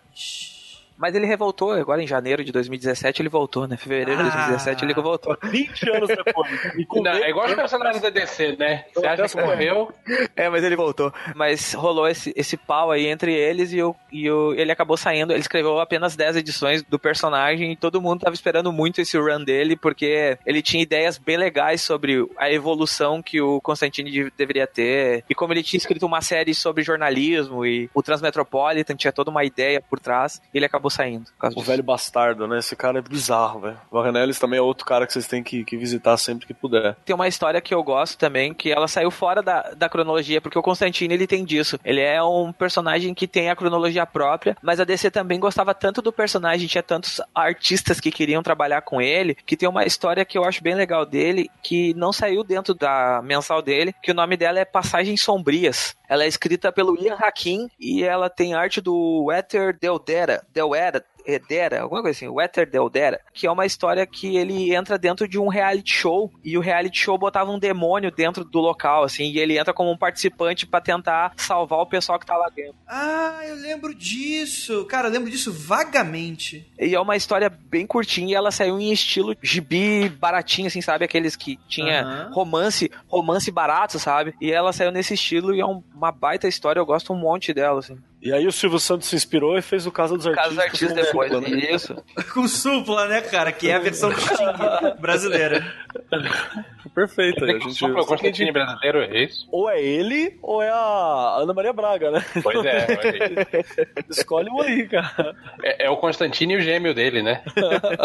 Exatamente, Deus do céu. E outra história que a gente pode falar é a história mais conhecida do Constantine, a história que inspirou o filme, que inspirou Sim. várias histórias e outras paradas, que é o Hábitos Perigosos, né? Que é a história, bem dizer, a história mais conhecida do personagem, que é escrita pelo Sr. Garfienes, que é a história de como ele conseguiu se livrar de um câncer do pulmão, vendendo a alma pra três demônios ao mesmo tempo e nenhum deles podendo ficar com seu corpinho e sua alma. Sim, sim. Inclusive, eu li, li ele ontem, de madrugada. É bem curtinho, tem só seis edições. É, e é muito legal, cara, essa história, porque realmente, é, muita gente conhece o Constantine só pelo filme. E a gente vai falar mais dele daqui a pouco. Mas é totalmente baseado esse roteiro aqui no filme, né? Apesar de, obviamente, na- é, tem muitas mudanças, né? Não tem o Gabriel como no filme. Tem, tem o Gabriel, tem, tem o Gabriel. Ah, não, não, não, desculpa, desculpa. É que não tem daquela forma e com aquela história. Isso, Tipo, é, mas não é, né? Tipo, a história tipo, é muito inspirada, mas não é a mesma história, né? O que tem em comum é que a proposta dela, que Constantine, depois de anos de fumado, ele acaba contraindo um câncer. E, é, é, inclusive, é, é bem pesado, assim, a história. É, tipo, é tudo muito pessimista e tal. Ele até acaba pegando amizade com um senhorzinho que tem câncer, né, no, no hospital. E, e é muito interessante porque ele não tem muito o que fazer, né? Ele não tem uma magia pra se livrar do câncer, né? E eu acho que é isso que é o mais interessante. Tipo, a magia não vai resolver todos os seus problemas, sabe? Tipo, vai chegar a tua hora e tu vai, né? E depois de tanto tempo sacaneando os demônios, todo mundo fala pra ele, galera, é tipo... Tá chegando, né? Tá o chegando, almoço, né? Tá chegando o Constantino do Inferno, né? Só que o lance é o seguinte, né? O- Pro Constantine morrer é muito mais aterrorizante do que pra qualquer um de nós, porque a gente, se morrer, morreu, né? Ele, se morrer, a alma tá empenhada pra meia dúzia de capeta, né? Sim, com certeza. E é muito interessante porque durante o arco, né, ele acaba pedindo ajuda pra um amigo mago, só que é muito, tipo, é, é até legal porque, tipo, é, o amigo mago dele, ele tá dentro de um, parece um castelinho, né, um- uma, uma morada dele que ele acaba descobrindo que no fundo ele tem um porão que tem um, como é que ele é? É, tipo, foi uma morada de St. Patrick e ele consegue transformar água benta de um poço em cerveja, né? E ele passa, tipo, as últimas horas com esse amigo dele bebendo dessa. que ele fala que é a melhor cerveja que ele já provou. E aí é interessante porque depois ele acaba revelando por que ele foi procurar o amigo, porque ele queria que ele ajudasse com câncer. Ele fala, cara, mas eu também tô, tô com cirrose, cara. Eu queria justamente pedir pra você me ajudar. e, e os dois estão na mesma situação e não sabiam, né, cara? É, é muito interessante. E aí o, o amigo dele morre, acaba morrendo, e vem um demônio pegar, né? Vem o, o primeiro, né, que é dito. É nessa fase que tem os três demônios que comandam o inferno. Isso. É o primeiro, né? O primeiro deles, que acaba tentando ir pegar. É meio que Satanás, né? Uma coisa meio, meio Lúcifer, né? Vai lá pegar o cara. E o Constantine acaba enganando esse cara, né? e- do- o demônio. Ele acaba dando essa cerveja, que na verdade é água benta. O cara, enfim, acaba indo pro inferno e tal. É sacaneado pelos outros demônios. E, porra, só que aí o Constantine ainda vai morrer, né, cara? E aí só tem mais um demônio aí. Só o, o mais forte de todos querendo, né, esfolar ele vivo. E aí ele faz contrato com os outros dois irmãos desse demônio, né? Com os dois maiores, né? E aí eles chegam no impasse, que é... Ou eles brigam pela alma do Constantino, que entraria em guerra, o inferno, e acabaria enfraquecendo pro céu conseguir, enfim, destruir o inferno, qualquer coisa assim. Ou então eles... Como é que é? Ou então Ou curar ele. não, tem outra coisa, e aí eles acabam tendo essa. vão para essa terceira opção, que é, cara, vamos te dar mais vida, tipo, você vai ficar sem câncer. Novo. Cara, ele praticamente renasce, assim, né? É bem, é bem isso mesmo. Ele renasce, novo Constantino, que tava todo fudido, com sangue de demônio, cheio de pereba na cara. E aí ele consegue enganar e tal, mas é aquilo, né, cara? Quando ele morrer, como é que vai ser, né? Uma outra história que também de- dessas primeiras que é bem bacana é aquela que rola, rola um- uma diabrura lá numa cidadezinha no interior dos Estados Unidos que soldados, é, os filhos que morreram na guerra, né, do Vietnã, aparecem na cidade, só que na cabeça da galera que tá no Vietnã ainda, né? Eles veem os familiares como se fosse Vietcong e tal, e rola mó chacina na cidade. É outra crítica fodida à guerra e, e- e fala também sobre o PTSD, né? Que é o estresse pós-traumático, assim, Uhum. diretamente. Que, tipo, o cara voltou da guerra, mas a guerra ainda tá dentro dele. Então, tem as reflexões. Que quando você é adolescente, né, cara? Quando você é moleque, quando você tá lendo, você não, não pega isso, né? Eu fui pegar essa parada do PTSD recentemente, assim, que eu fui entender o que, que tava rolando naquela história. Então tem muito disso. É, é, Constantino ele tem camadas, né, pra você sacar. Tem um arco que o nome dele é Raízes da Coincidência, que é um arco legal para Dedel, que ele vai pro Vaticano e encontra uma sala com tesouros lá dentro. E ele fica preso lá 24 horas lutando contra um demônio que tá lá. Tem do Vaticano. Esse eu não li, não. Esse é muito bom também, essa história. E a história do, do Constantino lá, que ele eh, faz a alusão à, à sexualidade dúbia dele?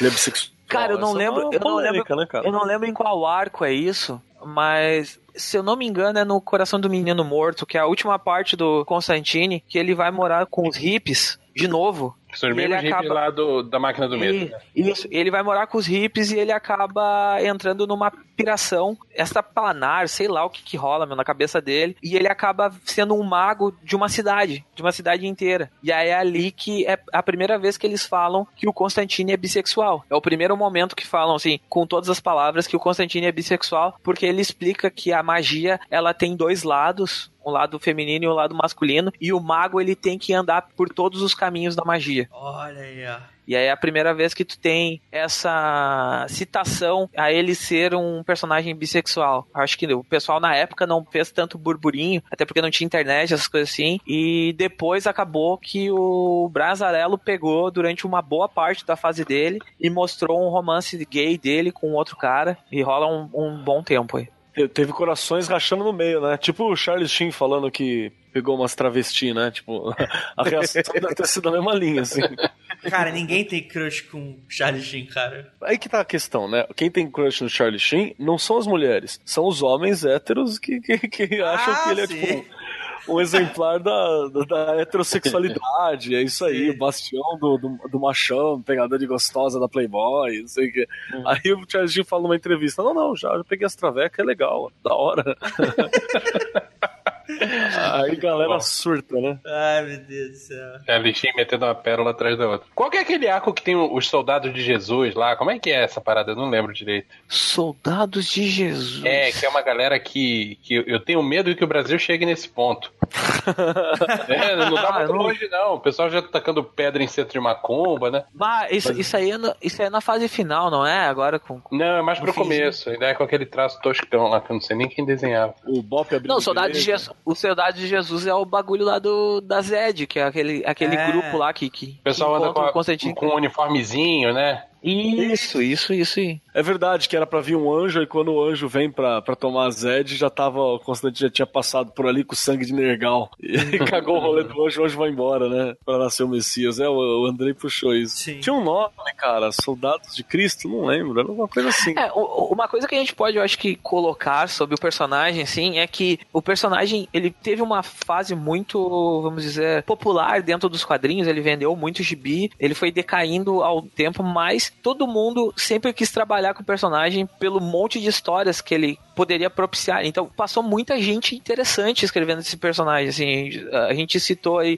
o Alan Moore, foi o criador, mas, tipo, passou o James Delano, passou o Grant Morrison, o Neil Gaiman escreveu o personagem, uma história, tem uma edição do Neil Gaiman e uma edição do Grant Morrison, cada um tem uma. Tem o Shinami Evil escreveu um- uma história dele também já. Sério? Sim. Pô, foda. A Denise Mina, que é uma roteirista de romances britânica, também escreveu. Um Aliás, ela vasto- tem o- a mácula vermelha, que é legal, né? Que a cidade inteira fica maluca. Isso, isso. Então passou muitas pessoas passaram escrevendo ele. Só que tem um- um- uma peculiaridade é que durante a fase toda do Constantine, quase nenhum americano, americano no caso estadunidense, escreveu ele. Só o Brian Azarello. O resto são todos escritores britânicos. Normalmente ele foi sempre caindo de mão de britânico pra britânico. Só o Azarello ficou um tempo no personagem. É, o que Mas, faz sim. sentido, O né? britânico é que entende de verdade a essência da coisa, né? Aquele, É. clima de underground de Londres lá. Sim, o americano, por mais que já tenha viajado pra lá, não. É, não pega. Tanto que a fase mais criticada do Constantine pelos fãs é a fase do Azarello. Pelo Azarello tirar o Constantine de dentro de Londres, levar ele pros Estados Unidos e transformar a história numa história de gangster, que é o que o Azarello gosta de fazer. É, e tem uma época que ele ficou proibido de entrar em Londres, não foi? O Constantine, né? Não o Azarello. Não, Não, o Constantine. A reação dos fãs, né? Foi tão Pois ruim é, que né? proibiram o autor de entrar em Londres. Cara, Não, e, e- e então tem bastante gente que sempre gostou de trabalhar com esse personagem e passaram grandes artistas dos quadrinhos, sempre passaram por ele aí, pela importância, assim. Essa parada dos autores britânicos, ela faz bastante sentido, né? Se você parar pra pensar que apesar... Os Estados Unidos ele tá começando a viver uma crise social agora de diferença entre pobres e, e ricos, é, mas é uma coisa mais recente, né? Ele sempre, graças à economia de guerra que os Estados Unidos sempre manteve e tal, sempre teve um estado de bem-estar social com maior sucesso do que a Inglaterra, né? A Inglaterra, até pelo período que ela tem e tal, você tem uma desigualdade muito grande. Apesar de ser primeiro mundo e pá, as vilas operárias, a situação é bem brava, assim, é bem brava, é bem, bem Brasilzão. É muquifo e qualidade de vida bem, bem judiada. Faz sentido, né? Você ter o, a galera que é britânica ter uma cana pra escrever isso, né? Pelo Uhum. menos eu vejo. pô, talvez o Pablo saiba bem melhor do que eu esse lance. Como é que é o negócio do- do- dos antepassados magos do Constantine? Bom, ele tem uma herança de sangue, né? Sim, que é mais dada pelo Neil Gaiman do que pelo. Pela história normal dele. Mas a família Constantine é uma família de magos. Então, era meio que passado assim: um dos Constantines vai virar um mago em algum momento da vida. Então, isso vai passando de uma pessoa para outra. Então, o Constantine é o mago da geração dele, e o mago da próxima geração é a sobrinha dele, que trabalha com magia. Já tá encaminhada, né? Já que eu tá esperava encaminhada. tanto ver, cara, e ela sumiu, né? É que na verdade o fim da, da série do Constantine é trágico pra Dedel, né? Assim, é a- os últimos, as últimas histórias. Eu não vou falar pra não dar spoiler, mas tem aí para pro pessoal, mas é bem trágico o final, assim. Envolve estupro, envolve umas paradas bem pesadas, assim. E pra lembrar também, quem leu o Sandman, aparece a Johanna Constantine na época Johanna. da Revolução Francesa, né? É, verdade. que é uma antepassada do Constantine, que não estava relacionada à magia, mas ela está relacionada a esse mundo trickster, streetwise e, também ao mundo mágico, né? Porque é ela que recupera a cabeça do Orfeu, né? Johanna Sim. Constantine. E também no Livros da Magia, né? Você tem no futuro absurdo, que é só tipo um arquétipo da realidade, o Constantine meio que, entre aspas, não é ele, né? Mas reencarna a figura do louco, né? Do tarô, lá num futuro extrapolado, e ele lembra muito o Constantine também, né? É, é o Constantine, né? O nome dele, se eu não me engano, é alguma coisa Constantine. Então é um descendente que extrapola e que acumula isso, né? É, em algum ponto antes da lei de Constantino ainda tem um Constantinus, né? Uma coisa latina, assim. Uhum. Não sei se era em Roma, não sei em que época que era. É, ele é um personagem que começa a ser botado dentro da cultura do ramo da magia da DC, assim. Então, eles botam pontos do personagem em algum momento, assim. Ah, a família dele participou daquilo ali. Então, Uhum. ah, e nada melhor do que ele aparecer dentro de uma história que, tipo, é secular, assim, que passa em um grande corte de tempo que é o Sandman, né? Eles podem botar ele em vários pontos ali e não vai fazer diferença na- no final da história pra eles. Vai ser só um, um easter egg pro fã aficionado do Constantine ou do Sandman. A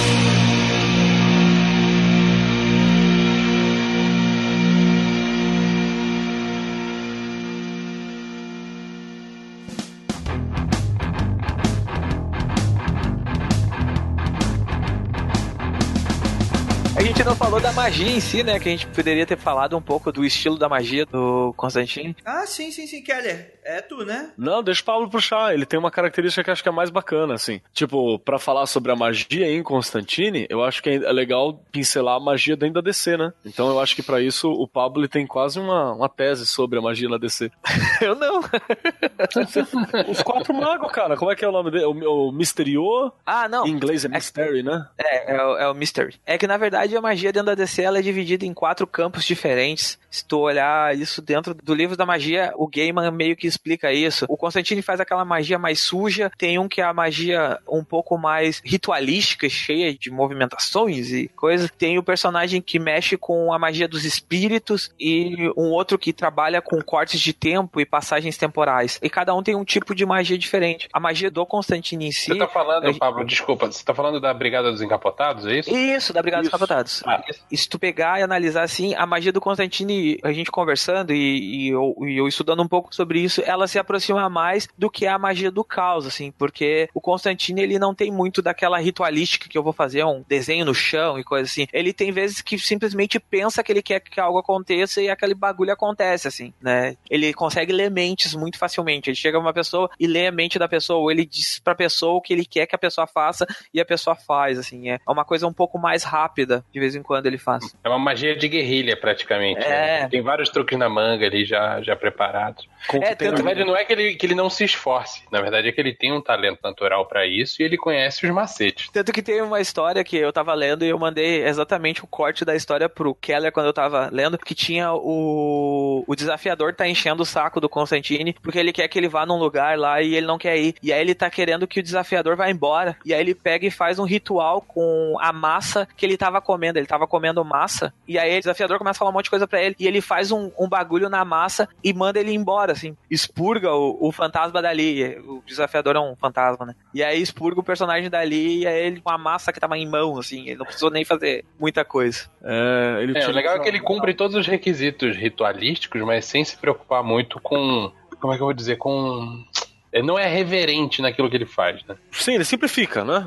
Ele, não, ele não necessariamente simplifica, às vezes ele cumpre todos os elementos que estão ali, né? Mas ele faz de um jeito inusitado. Ah, entendi. Você tá dizendo que, tipo assim, ao invés de, tipo, vou usar água no cálice, eu cuspo ali, tá ligado? Isso, uma parada assim. isso. É, Ele, é a ele- magia. ele não deixa de fazer nada. Ele é um mago cerimonial no final, mas ele faz a cerimônia à moda Bangu. É, ele, fa ele faz com o que tem na frente dele, né? Ele faz o. A moda, a moda de rua. Isso não transformaria ele num mago do caos? Sim, sim. Teoricamente, sim. É que é bem complicado, né? Essas coisas, isso é uma coisa que vale também pra galera que tá, tá vendo aí. Na prática, a teoria normalmente é outra, você entendeu? Então, tipo, é, é bem, é bem difícil a gente pensar assim. Mas, por exemplo, o próprio Graham Morrison, você pode pensar ele como um mago do caos também, porque ele se esforça também pra ter essa estrutura. Agora, e o, o Alan Moore? O Alan Moore é o quê? O Alan Moore, ele tem esse mesmo estilo de magia do Constantine. O Alamur é o Alamur, né, cara? O Alamor é um Alamor, É. concordo com o André. O que que é? é? é bizarro o caminho do, do Alan Moore, assim, porque ele tem todo o arcabouço teórico, místico, clássico, que, tipo assim, que nem, nem grão-mestre de, de, de uma caralhada de ordem que eu conheço aí deve ter, e cagou pra isso, Cara, sabe? ele- o Alan Moore escreveu um gibi inteiro estudando a telema e botando a telema em tudo que ele escreveu, que é o do inferno. Se tu pegar É, do isso, inferno e estudar de, de trás pra frente, de frente pra trás, tem telema em tudo. O do inferno é outra coisa linda, né? Fora que, tipo assim, vários. Tem, tem até uma- um conto, que eu não sei até que ponto que é verdade também. Amigos maçons que quiserem me corrigir, ou não também, tanto faz, que ele chegou a receber uma notificação, Uhum. um agrupamento, Recebeu. uma loja maçônica da Grande Oriente, da, da Inglaterra, ou da grande loja inglesa, não lembro, que falou assim, pô, cara, não joga tudo os segredos aí aberto assim não, irmão. E, e tem, e, tem também, e tem a história também que o caso do Jack Stripador foi reaberto por causa desse gibi, né? Do gibi dele tem, tem que foi Nossa, estudado, sério isso? inclusive, Isso é sério. é, e o gibi é estudado pela galera de criminologia forense, né? Eu não sei se vocês têm a edição, eu tenho a edição brasileira que saiu há pouco tempo. Tipo, o gibi ele dá dois terços da edição e ela deve ter tipo umas 500 páginas. No mínimo umas 250 são de anotações dele sobre o estudo que ele fez pra poder chegar onde na história o que que ele queria fazer. Alamo, né, cara? Alamo, né? O pessoal ainda fala de Grant Morrison. Vai tomar. eu, eu posso falar dos dois, né? Eu gosto do Grant, mas estou estudando o Moore. É, outra coisa que eu acho que encaixa aqui, né? O Pablo e o Vinícius pode falar também, é sobre o encontro do, do, do Delano contra o, com o Constantine, né, cara? Magia real. Não, Delano, Não, do do Moore. Delano não, cara. Do Moore. com- É, é uma história que o Moore conta, assim. O Moore, ele disse que ele tava pensando sobre alguma coisa de magia e ele entra dentro de um bar, de um pub, e ele tá bebendo lá e quando ele vai embora, ele olha pra um lado e ele vê um cara loiro usando um, um sobretudo bege, né? E ele olha pro cara e ele diz que viu o Constantine lá e quando ele olha de volta, ele não viu o Constantine mais. O Constantine desapareceu. Então diz ele que ele Não, conseguiu... não, o é, Constantine falou com ele. o Constantine falou com ele, é uma coisa assim, e, e é um bagulho muito louco, porque ele diz, cara, a magia acontece mesmo, assim. Então é, é, é bem doido, assim, é no Mindscape of Alan Moore, se não me engano, que é, É, o documentário dele, tem no YouTube aí pro pessoal olhar, tem no YouTube legendado pro pessoal olhar, se o pessoal quiser. Você lembra, Vinícius? Essa viagem. o que que fala ou não? Então, aí, aí, o negócio é o seguinte: primeiro que o Alan Moore, ele ressalta que não era um cara parecido com o Constantine, era o Constantine. ah, o Alan Moore e pode que o falar cara, chegou, quiser, né? o cara chegou pra ele e falou assim: Eu vou te contar o segredo definitivo da magia. Qualquer babaca pode fazê-la. Aí ele virou e foi embora. É o Constantine, né, cara? É o Constantine, né? É o Constantine. Com certeza. Aí, os céticos de plantão podem falar que, na verdade, era um fã do Constantine, que era parecido pra caramba, teve a chance de ver o fazendo cosplay, né? Vou fuder com esse velho barbado agora. Vou cagar a cabeça desse velho barbado. Apareceu o Sting do lado dele e É, cantou depois. Roxane! e é uma coisa recorrente também, parece bobagem, mas é uma coisa recorrente, que tem a história do Neil Gaiman também, dizendo que quando ele foi apresentar os Sete Perpétuos, né? Acho que foi pra Karen Berger, inclusive. Ele foi apresentar os Sete Perpétuos, ele foi atendido por uma mina que era a morte, a Death. Tipo assim, ele disse que, que ele parou, ele olhou pra menina e ficou assustado um tempo, cinco, sabe, cinco minutos quieto olhando pra mina assim, e ela falando, café? Você não quer café? O que quer que eu querer? Aí eles pediram e aí ele mostrou o- o- a ilustração que ele tinha feito Sete Perpétuos pra, pra Karen. Aí a Karen olhou pra menina e falou, nossa, realmente parece, tipo, mesmo descabelada. E ele disse que até o Anki no pescoço era o mesmo, assim. Eu não, eu não sei se ele fala da maquiagemzinha no olho, né, mas ela fala que o Anki no pescoço era o mesmo, cara de jovem, de 16 anos, assim, atendendo eles no, no, no café em que tava. E ele fala que ele se arrepende de não ter mostrado a ilustração, né? Você podia ter mostrado a, ilustração. Eu não lembro onde que eu vi essa, essa conversa. Cara, o que vocês acham do filme? Eu acho o filme muito bom. É bom. Pô, eu confesso que eu gosto também. Eu sei que é meio escroto falar isso, mas eu gosto. Não, não, não, peraí. Então nós vamos chegar aqui à conclusão que todo mundo gosta do filme, só que todo mundo não gosta da palavra Constantine escrita nele. Sim, Porque é exatamente esse o problema. Exatamente. sim, sim, É isso exatamente. Se chamassem ele de John Smith, todo mundo ia achar o filme do caralho e ia ter 300 continuações, cara. É E isso aí. podia falar que era inspirado no Constantine. Tinha falar, poxa, olha só, foi inspirado no Constantine, que bacana. E até a galera falando, nossa, mó copiado do Constantine, né? É, mas não, cara. Tipo o Castiel, que é o Constantine do Sobrenatural, né? Isso, que é outra homenagem desgraçada também, mas desgraçada. galera, galera, né? galera, não vamos, não vamos sujar esse episódio falando de Supernatural, né? Pelo amor de Deus. Mas assim, eu fiz essa pergunta porque eu sei que pra fãs, muitos fãs de Constantine, eles não gostam do filme porque ele altera muito o... o- o- Cara, é o Keanu Reeves, cara. E o Keanu Reeves, ele só faz Não. o Keanu Reeves no cinema. É o Keanu Reeves hacker da Matrix, é o Keanu Reeves samurai, é o Keanu Reeves alienígena e é o Keanu Reeves mago azedo, né? Ah, cara, é um americano de cabelo preto em Los Angeles, né? É tudo Puta, errado. Isso é, é muito osso, né? E sem, sem sobretudo, né, cara? Ele usa um Isso, isso dói, né? paletão normal. E ele reclama que a camisa dele custa 200 dólares. Onde que o Constantine ia comprar uma camisa de 200 dólares? Ele ia comprar da, da mas- promoção da Renner, né, pô? Exato. Mas se você tirar isso, se você não se irritar com essas mudanças, porra, é um excelente thriller supernatural, né, cara? Sobrenatural, é bom, cara. bom. E, e, assim, ele pega muito do arco do Hábitos Perigosos que a gente falou aqui, eu citei sobre aquela coisa dele que tá com câncer de pulmão, né? Mistura com o enredo, que você tem toda aquela coisa das gêmeas, né? Que você tenha. Uma das gêmeas tinha se suicidado, que tava louca, e, e essa gêmea que tá viva procura ele pra saber e tal. Aí tem coisa do Pecados Originais também, né? Dos insetos, né? Exato, né? Que são referências diretas também, né? Que é o demônio dos insetos, enfim. E, cara, existem cenas e conceitos muito icônicos nesse filme. E é por isso que eu, eu acho ele tão legal assim, né? Você tem essa coisa da lança de Longinos, né? Que depois a gente tanto fala por aqui. Os efeitos estão muito bons também. E o cara que faz o demônio, como é que é o nome do demônio? Baltazar. É o vocalista de uma banda de, de pós-grunge aí, que é o Bush, né? Quem já ouviu Bush também. Jura?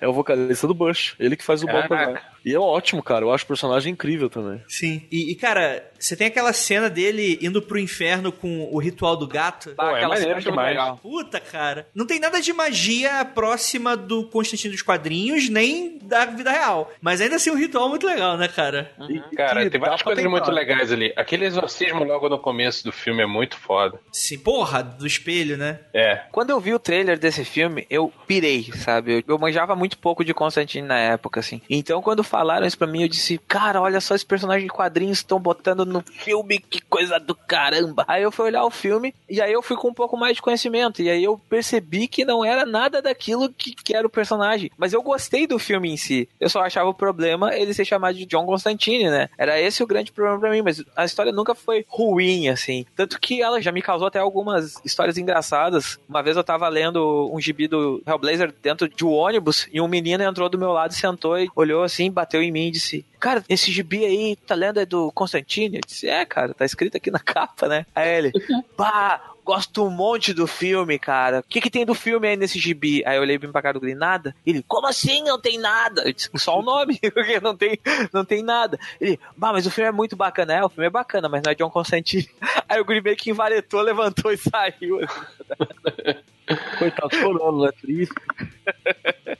Eu não ia dar uma aula pro Guri em 10 minutos de como, como começar a ler. Não, não, não. o Não dá, né. Como que- ó, tem uma parte que me irrita no filme. Tá, só vamos lembrar, vamos lembrar. Vamos lembrar daquela escopeta em forma de cruz. Ah, Aqui dança chamas. Aquilo é errado. Aquilo- Aquilo é muito errado. Aquilo é ruim. O, o soco inglês com cruz é da hora, né? O, Mas o amigo meu comprou uma réplica, cara, desse soco inglês. É, o, ele, ele usa também um, um isqueiro que tem o, a cruz de São Bento, né? Que reza a lenda. Cruz de São Bento e oração de São Bento expulso até o capeta.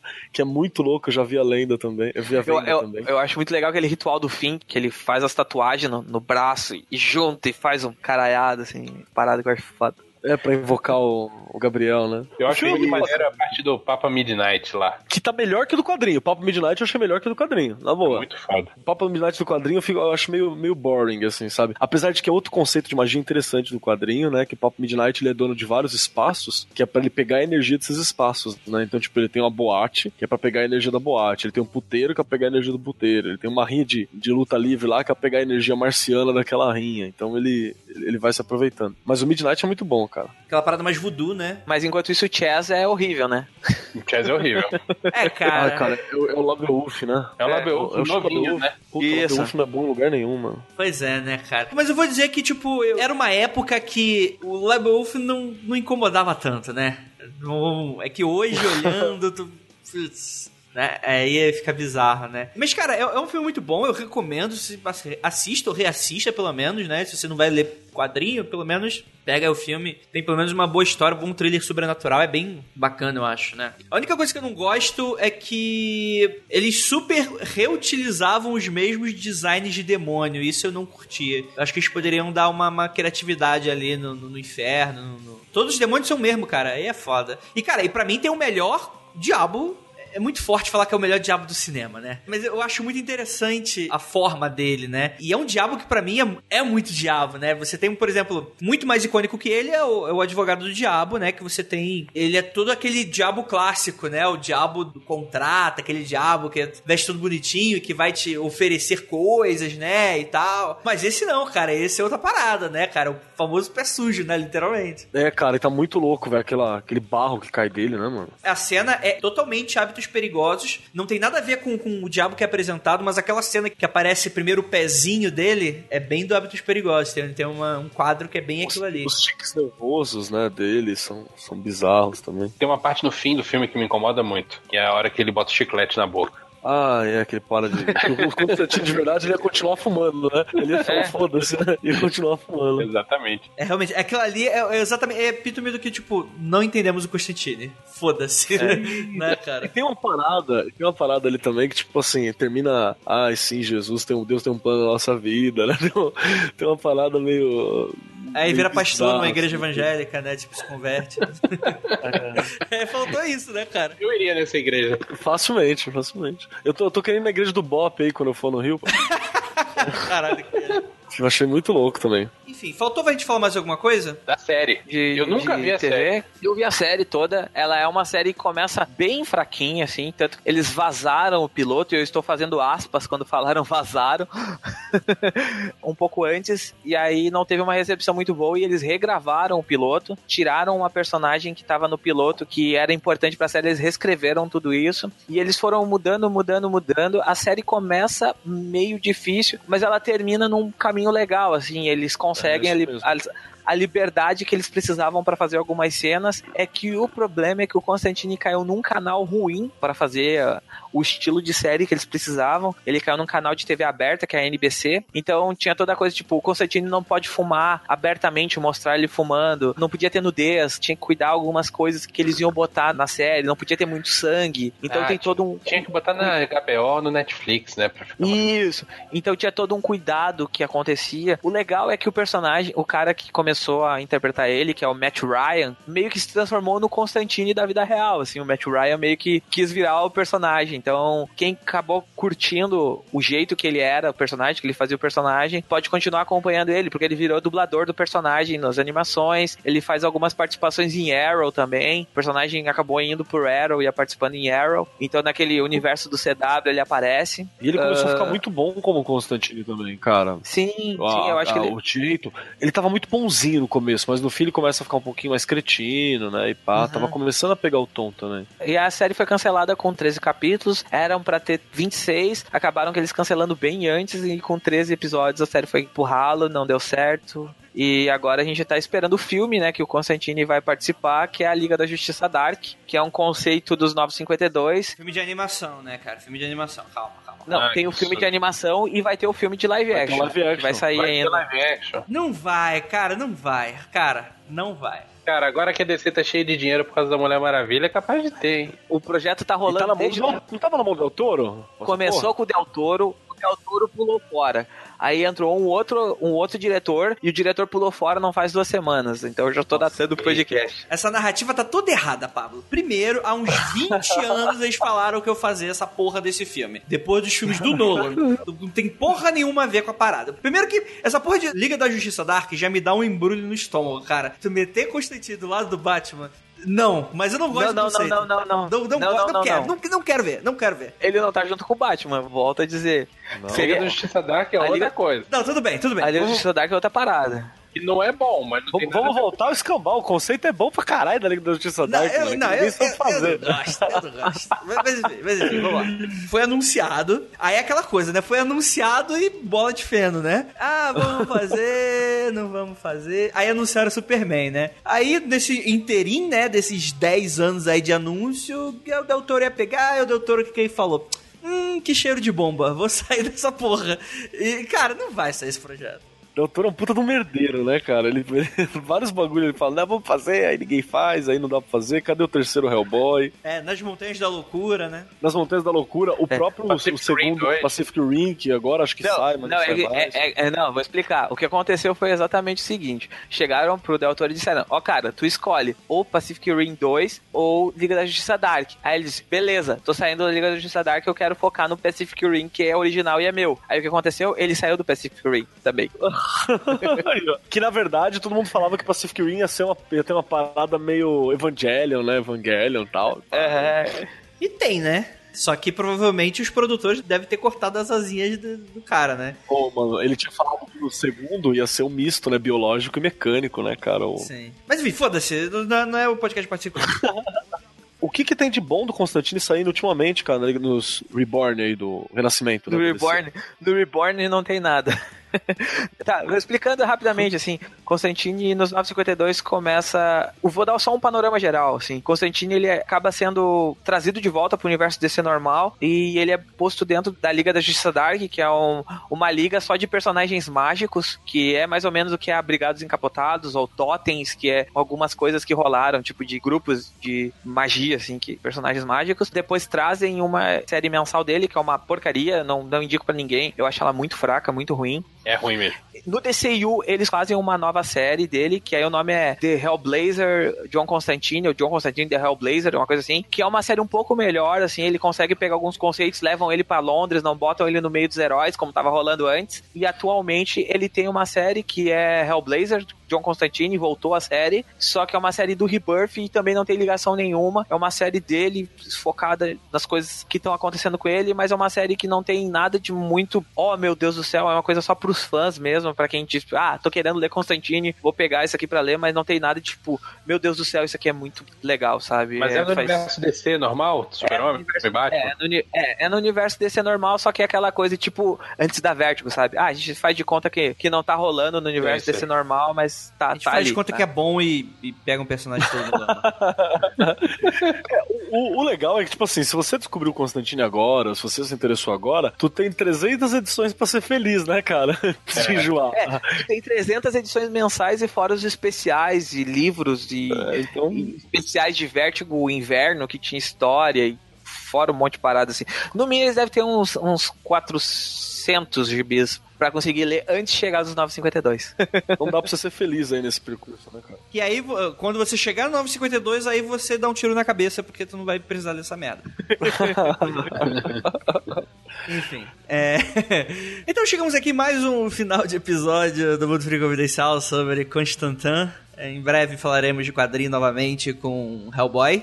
E, enfim, aí, aí, aí vai ser o podcast que aí eu vou saber mesmo. Mentira, eu nem, nem, nem leio tanta coisa assim, mas eu gosto pra caralho do Hellboy. E, enfim, vamos deixar pra depois falar sobre isso. É, obrigado aí, Keller, pela participação. Eu que agradeço, é muito bacana estar falando do Constantine. Eu preciso terminar as edições também. E tô muito feliz aqui de estar com a presença desses meus encaríssimos colegas, fãs de quadrinhos, todos nós aqui.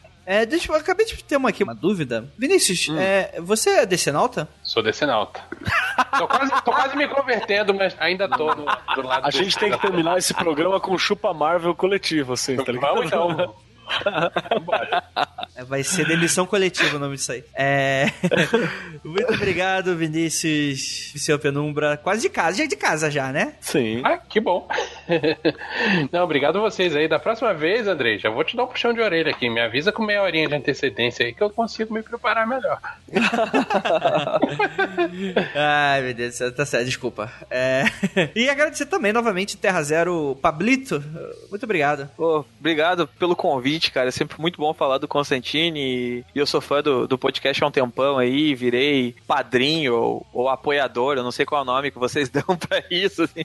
É, eu acho muito, muito legal o trabalho de vocês. E por isso que eu boto meu suado dinheirinho em vocês. E é muito bom estar aqui escutando também, participando. E é gratificante pra Dedel, assim. Bacaníssimo. Obrigadão aí, Pablo, pelo todo apoio, pela força. E, cara, você é um um dos caras muito legais que, que, porra, agradeço de ter conhecido graças ao podcast, né? É muito legal, assim, o- essa, essa interação que o podcast dá, assim, de o pessoal poder se encontrar e coisa. E, e a gente tudo aprendendo junto, assim. É isso que eu acho bacana. O mundo podcastal, ele é bem pequenininho, né? A não ser que vocês sejam muito estrelinhas, vocês se conhecem todo mundo, né? Eu não faço muito questão de conhecer as pessoas, não, cara. Eu sou estrelinha mesmo.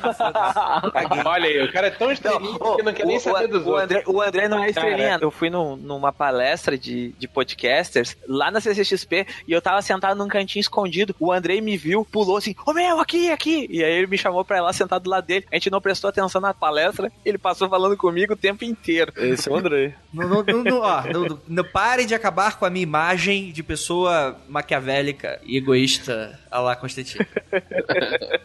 Um dia, um dia eu serei assim. É, é isso, galera. E não olhem para trás. Vamos, vamos mandar um chupa Marvel coletivo aqui pra ele Chupa, Marvel! Chupa Marvel! Chupa Marvel! Freer and live, freer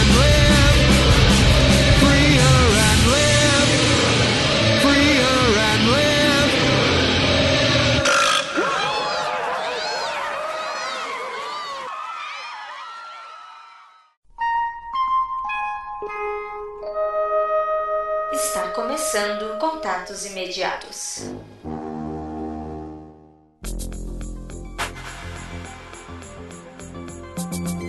Chegamos aqui nos contatos imediatos para a leitura de feedbacks do último e-mail, que foi sobre o exorcismo de Annelise Michel. Eu não sei pronunciar até agora.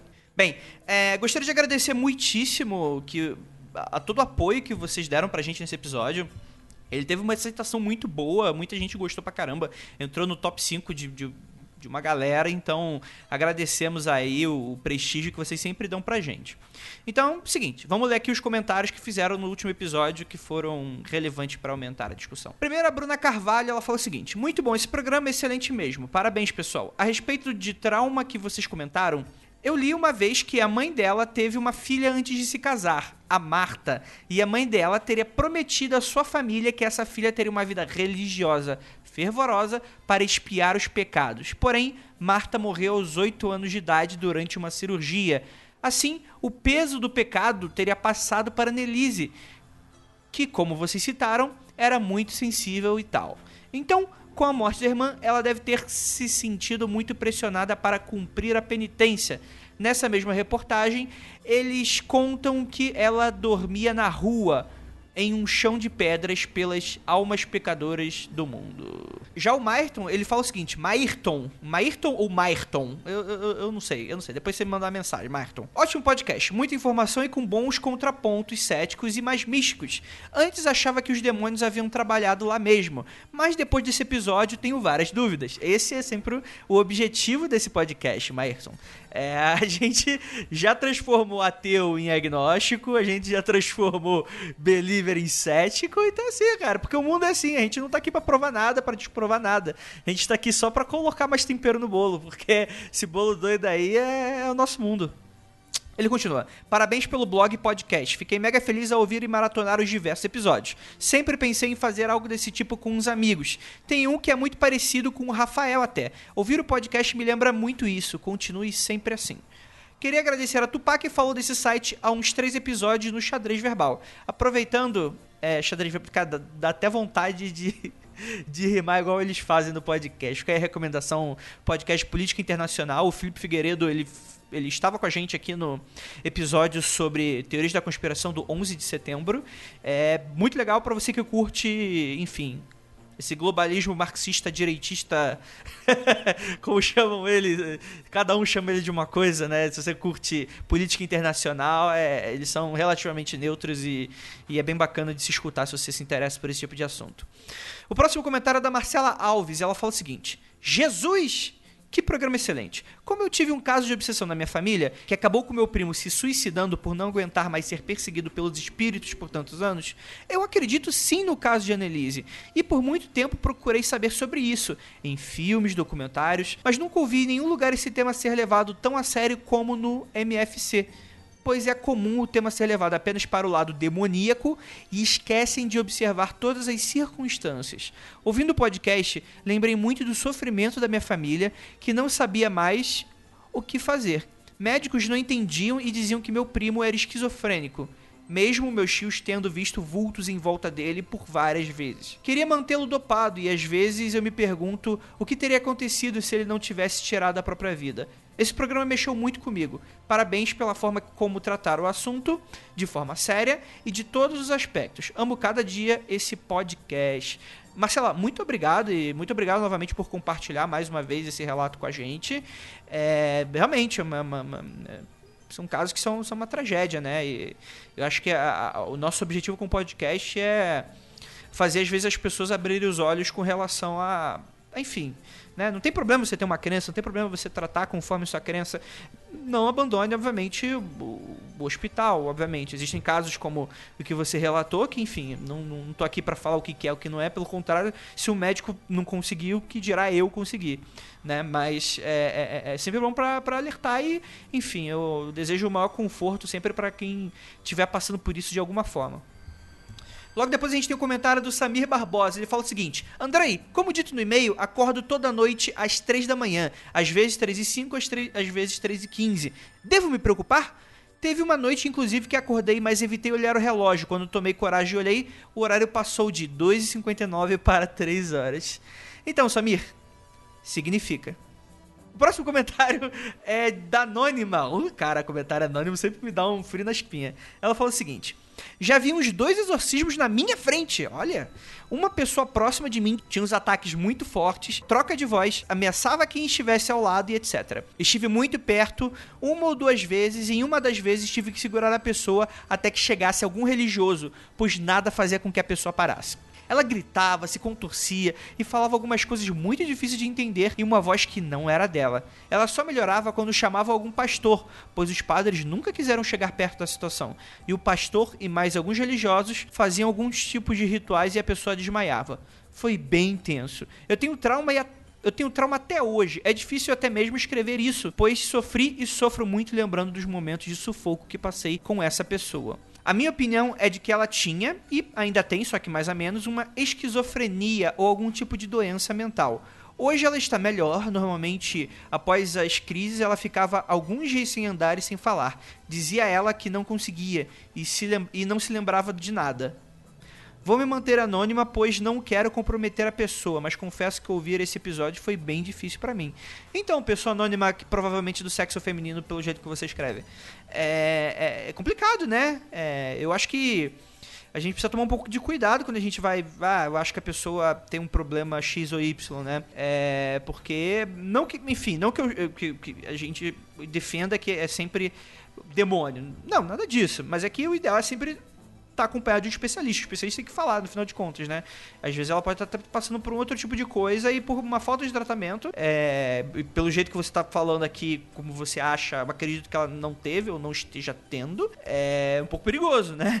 então a gente sempre recomenda, não tem nenhum problema o questão religiosa. Inclusive vai ter um comentário que a gente vai falar sobre como esses casos às vezes ajudam mesmo quando somos céticos. E eu, eu vou falar disso um pouquinho mais pra frente. Mas é isso, obrigado aí pelo, pelo feedback. O último comentário é da Ticiane Sassi. Ela falou o seguinte: Muito bom episódio. Bom, vou começar aqui pelos elogios. É, elogios, né? Acho que é meio sem graça ficar falando elogios e tal, mas ela elogia muito Keller, né? As leituras interpretativas que deram arrepio. Inclusive, ela diz que chegou até a fazer o sinal da cruz. Inclusive, a oração do padre Miguel, do São Miguel Arcanjo. Olha aí, Kelly, você está de parabéns como ator. É, Agora vou pontuar algumas coisas. Sobre o rito romano. Acredito que o certo seja ele ser dito em latim, sim. Eu sou católica e frequento uma paróquia que celebra o rito ao modo tridentino, ou seja, em latim. No batizado de meu filho, inclusive, como me foi explicado pelo padre, foram feitos alguns exorcismos nos trechos do rito romano, mas reitero aqui a posição da igreja em relação aos exorcismos como muito cautelosa isso já foi motivo de várias dúvidas por aqui, que o bispo inclusive explicou após a missa que os, que os fiéis devem primeiro sempre buscar explicações médicas e psicológicas. Para acalmar os ânimos, inclusive redigiu um pequeno livrinho com ladainhas e orações que seriam correspondentes aos ritos de libertação que vocês citaram no episódio. O que eu acredito que seja muito eficiente, pois muitas vezes o fervor religioso pode nublar os olhos do doente e dos que o rodeiam. Tendo em mão algo que possa ajudar nesse âmbito religioso, as pessoas sentem que já estão fazendo algo sobre isso e muitas vezes o problema se resolve. Como se houvesse um efeito placebo, por exemplo. Não sei bem o que pensar deste caso, se é verdadeiro ou não, é muito assustador. Então, Tiziana, é, vou dar aqui seus dois pontos. Primeiro é que, enfim, né? É, é, um episódio que a gente falou sobre. A gente falou muito sobre a Igreja Católica, mas é, não foi um episódio sobre a Igreja Católica, então é, a gente não se aprofundou exatamente sobre o quão é, é, é, uma paróquia ou uma igreja em específico em uma região pode ou não fazer o rito, enfim, que quiser. Acho que a questão é essa. Inclusive tem até aquele os, né, os arautos da, a, a, eu pensei Arautos da Tijuca, por que, que isso? Os Arautos, os Arautos da Evangélica, a gente até gravou um, um, vídeo, né? Vai lá no nosso canal, dá, dá uma olhada, toda essa, essa polêmica aí com o pacto com o diabo e etc. Mas a, a, a ideia é que não é mais comum, né? Por mais que você tenha dado esse exemplo, é, hoje, se eu entrar numa igreja, qualquer lado aqui em São Paulo, muito provavelmente o padre vai estar, tá, enfim, rezando, orando e falando com as pessoas em em, em, português, né? E acho que esse é o mais comum lá depois do concílio que a gente citou no podcast. É, sobre essa coisa do, do efeito placebo, então, a gente não citou nesse episódio, porque eu acho que também não teve espaço, a gente acabou não comentando. Mas que é óbvio, a gente vai falar mais sobre exorcismo em diversos outros casos. Vai ser uma pauta que ainda vai ser muito abordada por aqui. Inclusive, ritual romano, a gente vai falar no nosso segundo episódio sobre bruxaria com as meninas. Que o ritual romano é algo muito interessante de ser estudado, né? Porque ele é um ritual que da forma como ele é montado, ele é, é igreja católica, mas ele, ele tem ali alguns rituais que são de antes até mesmo do cristianismo. Então isso é algo interessante a se debater.